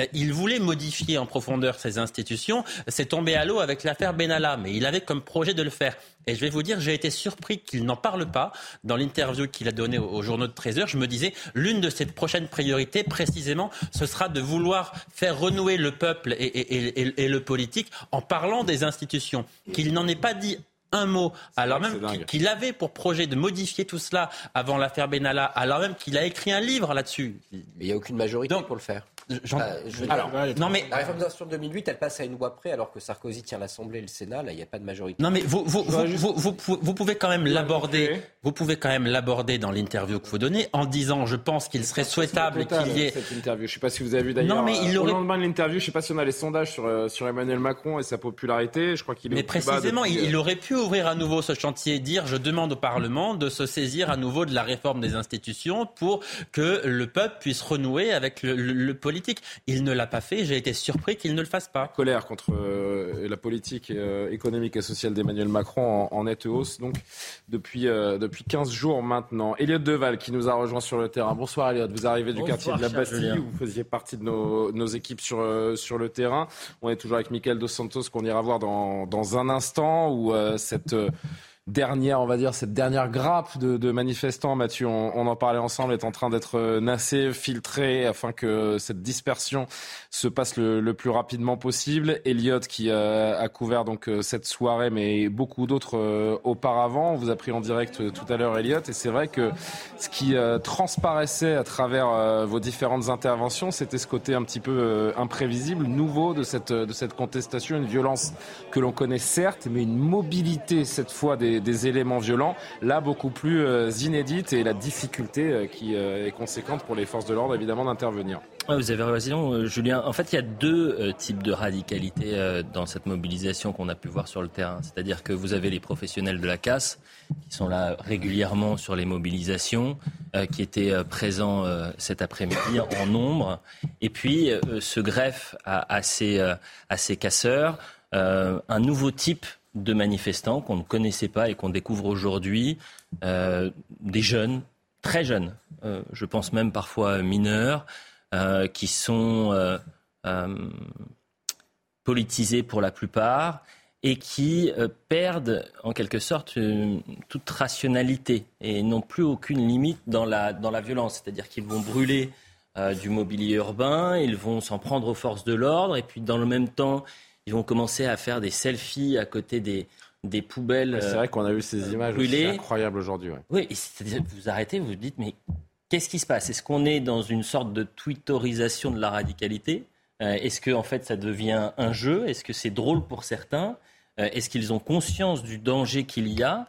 Et puis, euh, pour les forces de aux autres aussi. Exactement, et du danger qui. Mais même eux sont en danger dans ces cas. Bien sûr. Et c'est vrai que pour les policiers, c'est difficile parce que ça arrive partout. Euh, dans un quartier comme euh, euh, le quartier de la, Bastille, dans, chaque rue, il pouvait y avoir des poubelles brûlées. Donc c'est devenu impossible de, gérer cette situation. Et puis on a vraiment, moi c'est ça qui m'a marqué aujourd'hui, c'était que vous aviez un, un Paris divisé en trois. Vous aviez, je vous l'ai dit tout à l'heure, euh, c'est le Paris qui se mobilise, le Paris qui manifeste. La France même, hein, franchement, parce que parce qu'on verra des images à Nantes, à Rennes, à Bordeaux, à Lyon, c'est un peu le même, le même principe. Mais hein. en soi, c'est le symbole, c'est-à-dire que vous avez la France qui, se qui manifeste sur le terrain avec une forte mobilisation. Je crois que c'était 800 000 selon la CGT. Vous avez la, la France qui euh, se bat, ou en tous les cas qui tombe dans la radicalité avec les pros de la casse et ces sortes de bobos radicaux euh, étudiants. Et puis vous avez la France qui continue de vivre et c'est une scène, moi, qui m'a marqué, Julien, cet après, euh, ce, soir, euh, dans une des rues très commerçantes, par exemple rue de la Roquette. Vous aviez un, feu euh, de, poubelle, et puis à 3 mètres, un restaurant avec des gens un peu médusés, mais qui continuaient en soi leur vie. Ça commence à faire partie du décor. Voilà, ça devient quelque chose de dramatique. C'est dingue. Et il y a cette, cette image qu'on vous remontrera pas, parce qu'apparemment, la la mannequin entre guillemets euh, ne voulait pas que son droit à l'image soit outrepassé, mais euh, tout à l'heure c'était en direct dans l'heure des pros euh, de, mm. Pascal Pro, c'était Jeanne Cancard qui était sur le terrain.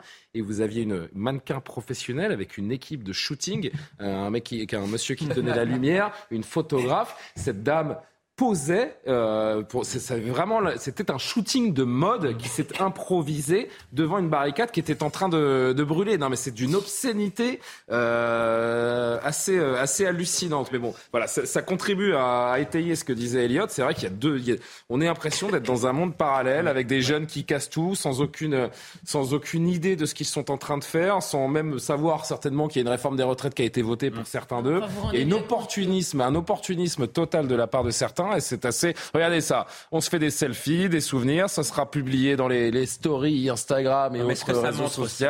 Ça fera un TikTok. On est content.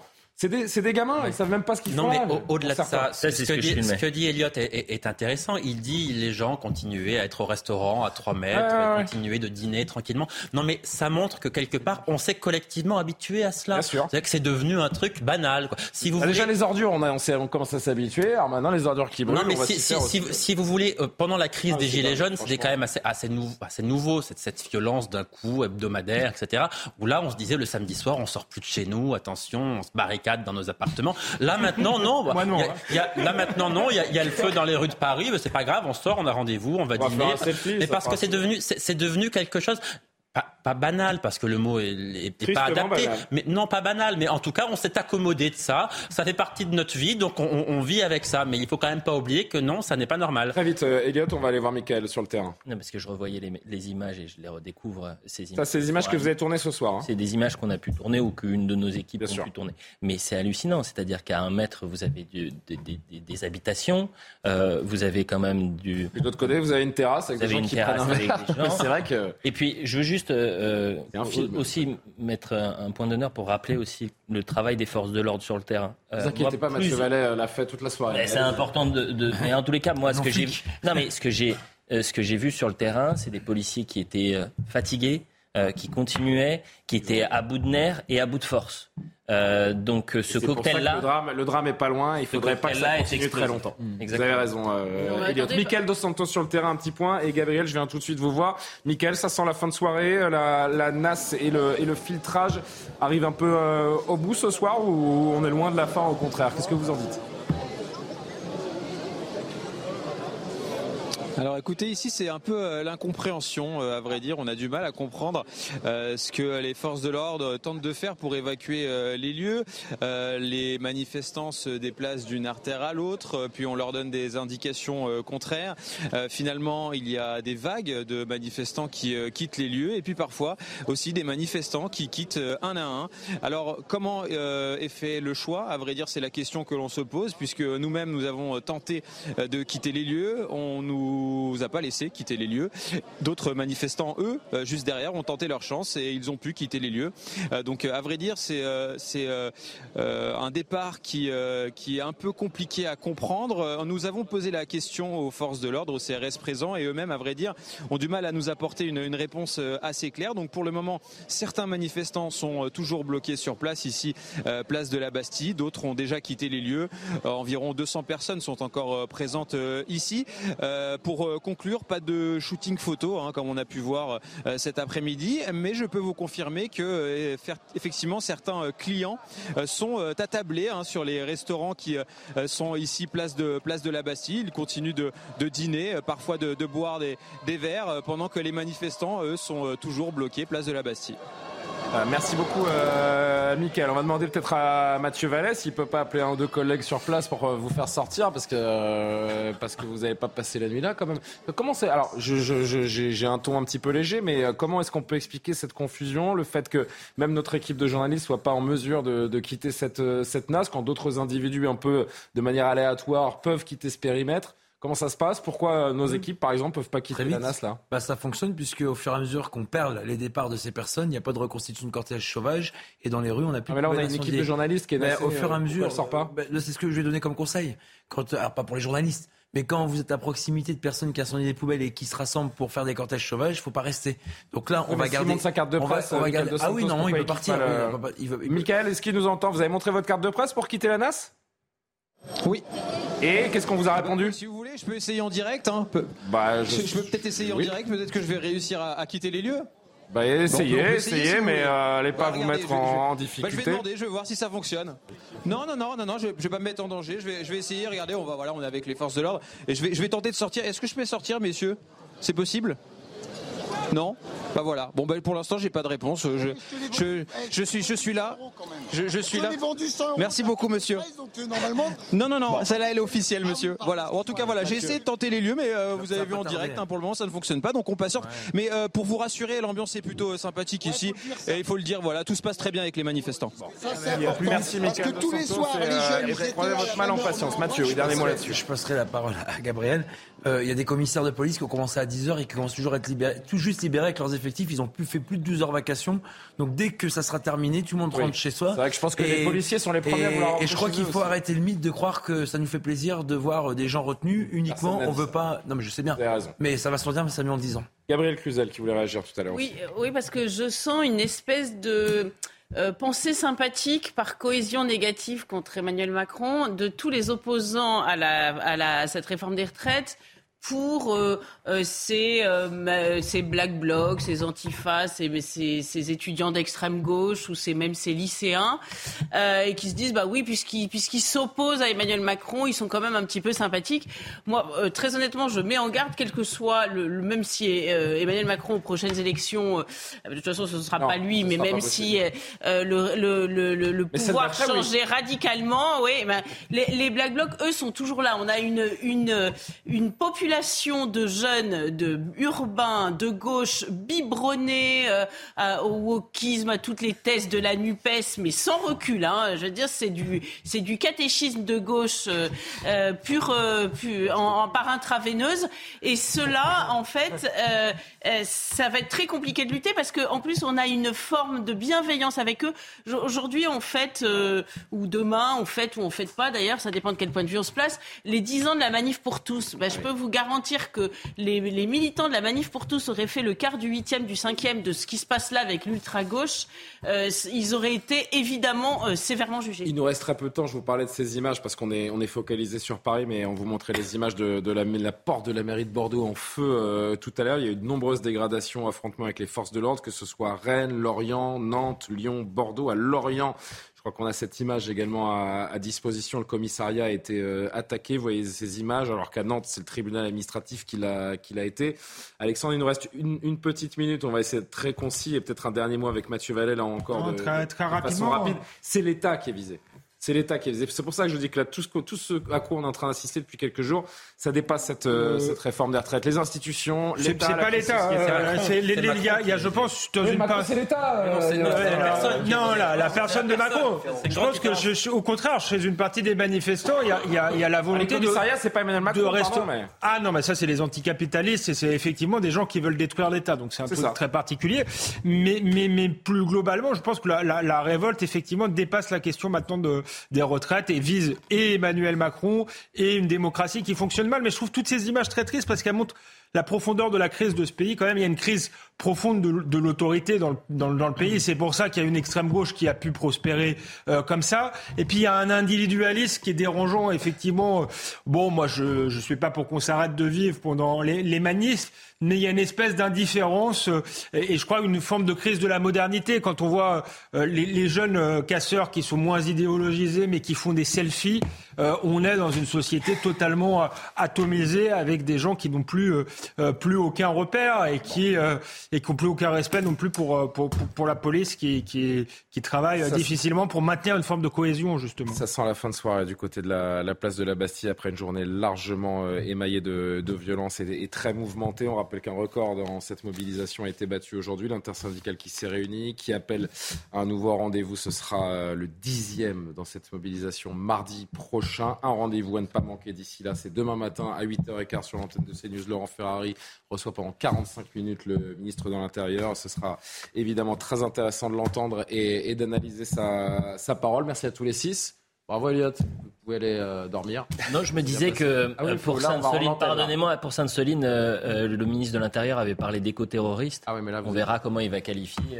N'est-ce pas on doit dire au revoir, me dit Loumna Daoudi dans, dans l'oreille. Donc je vous souhaite une très très belle soirée. À demain et bonne nuit.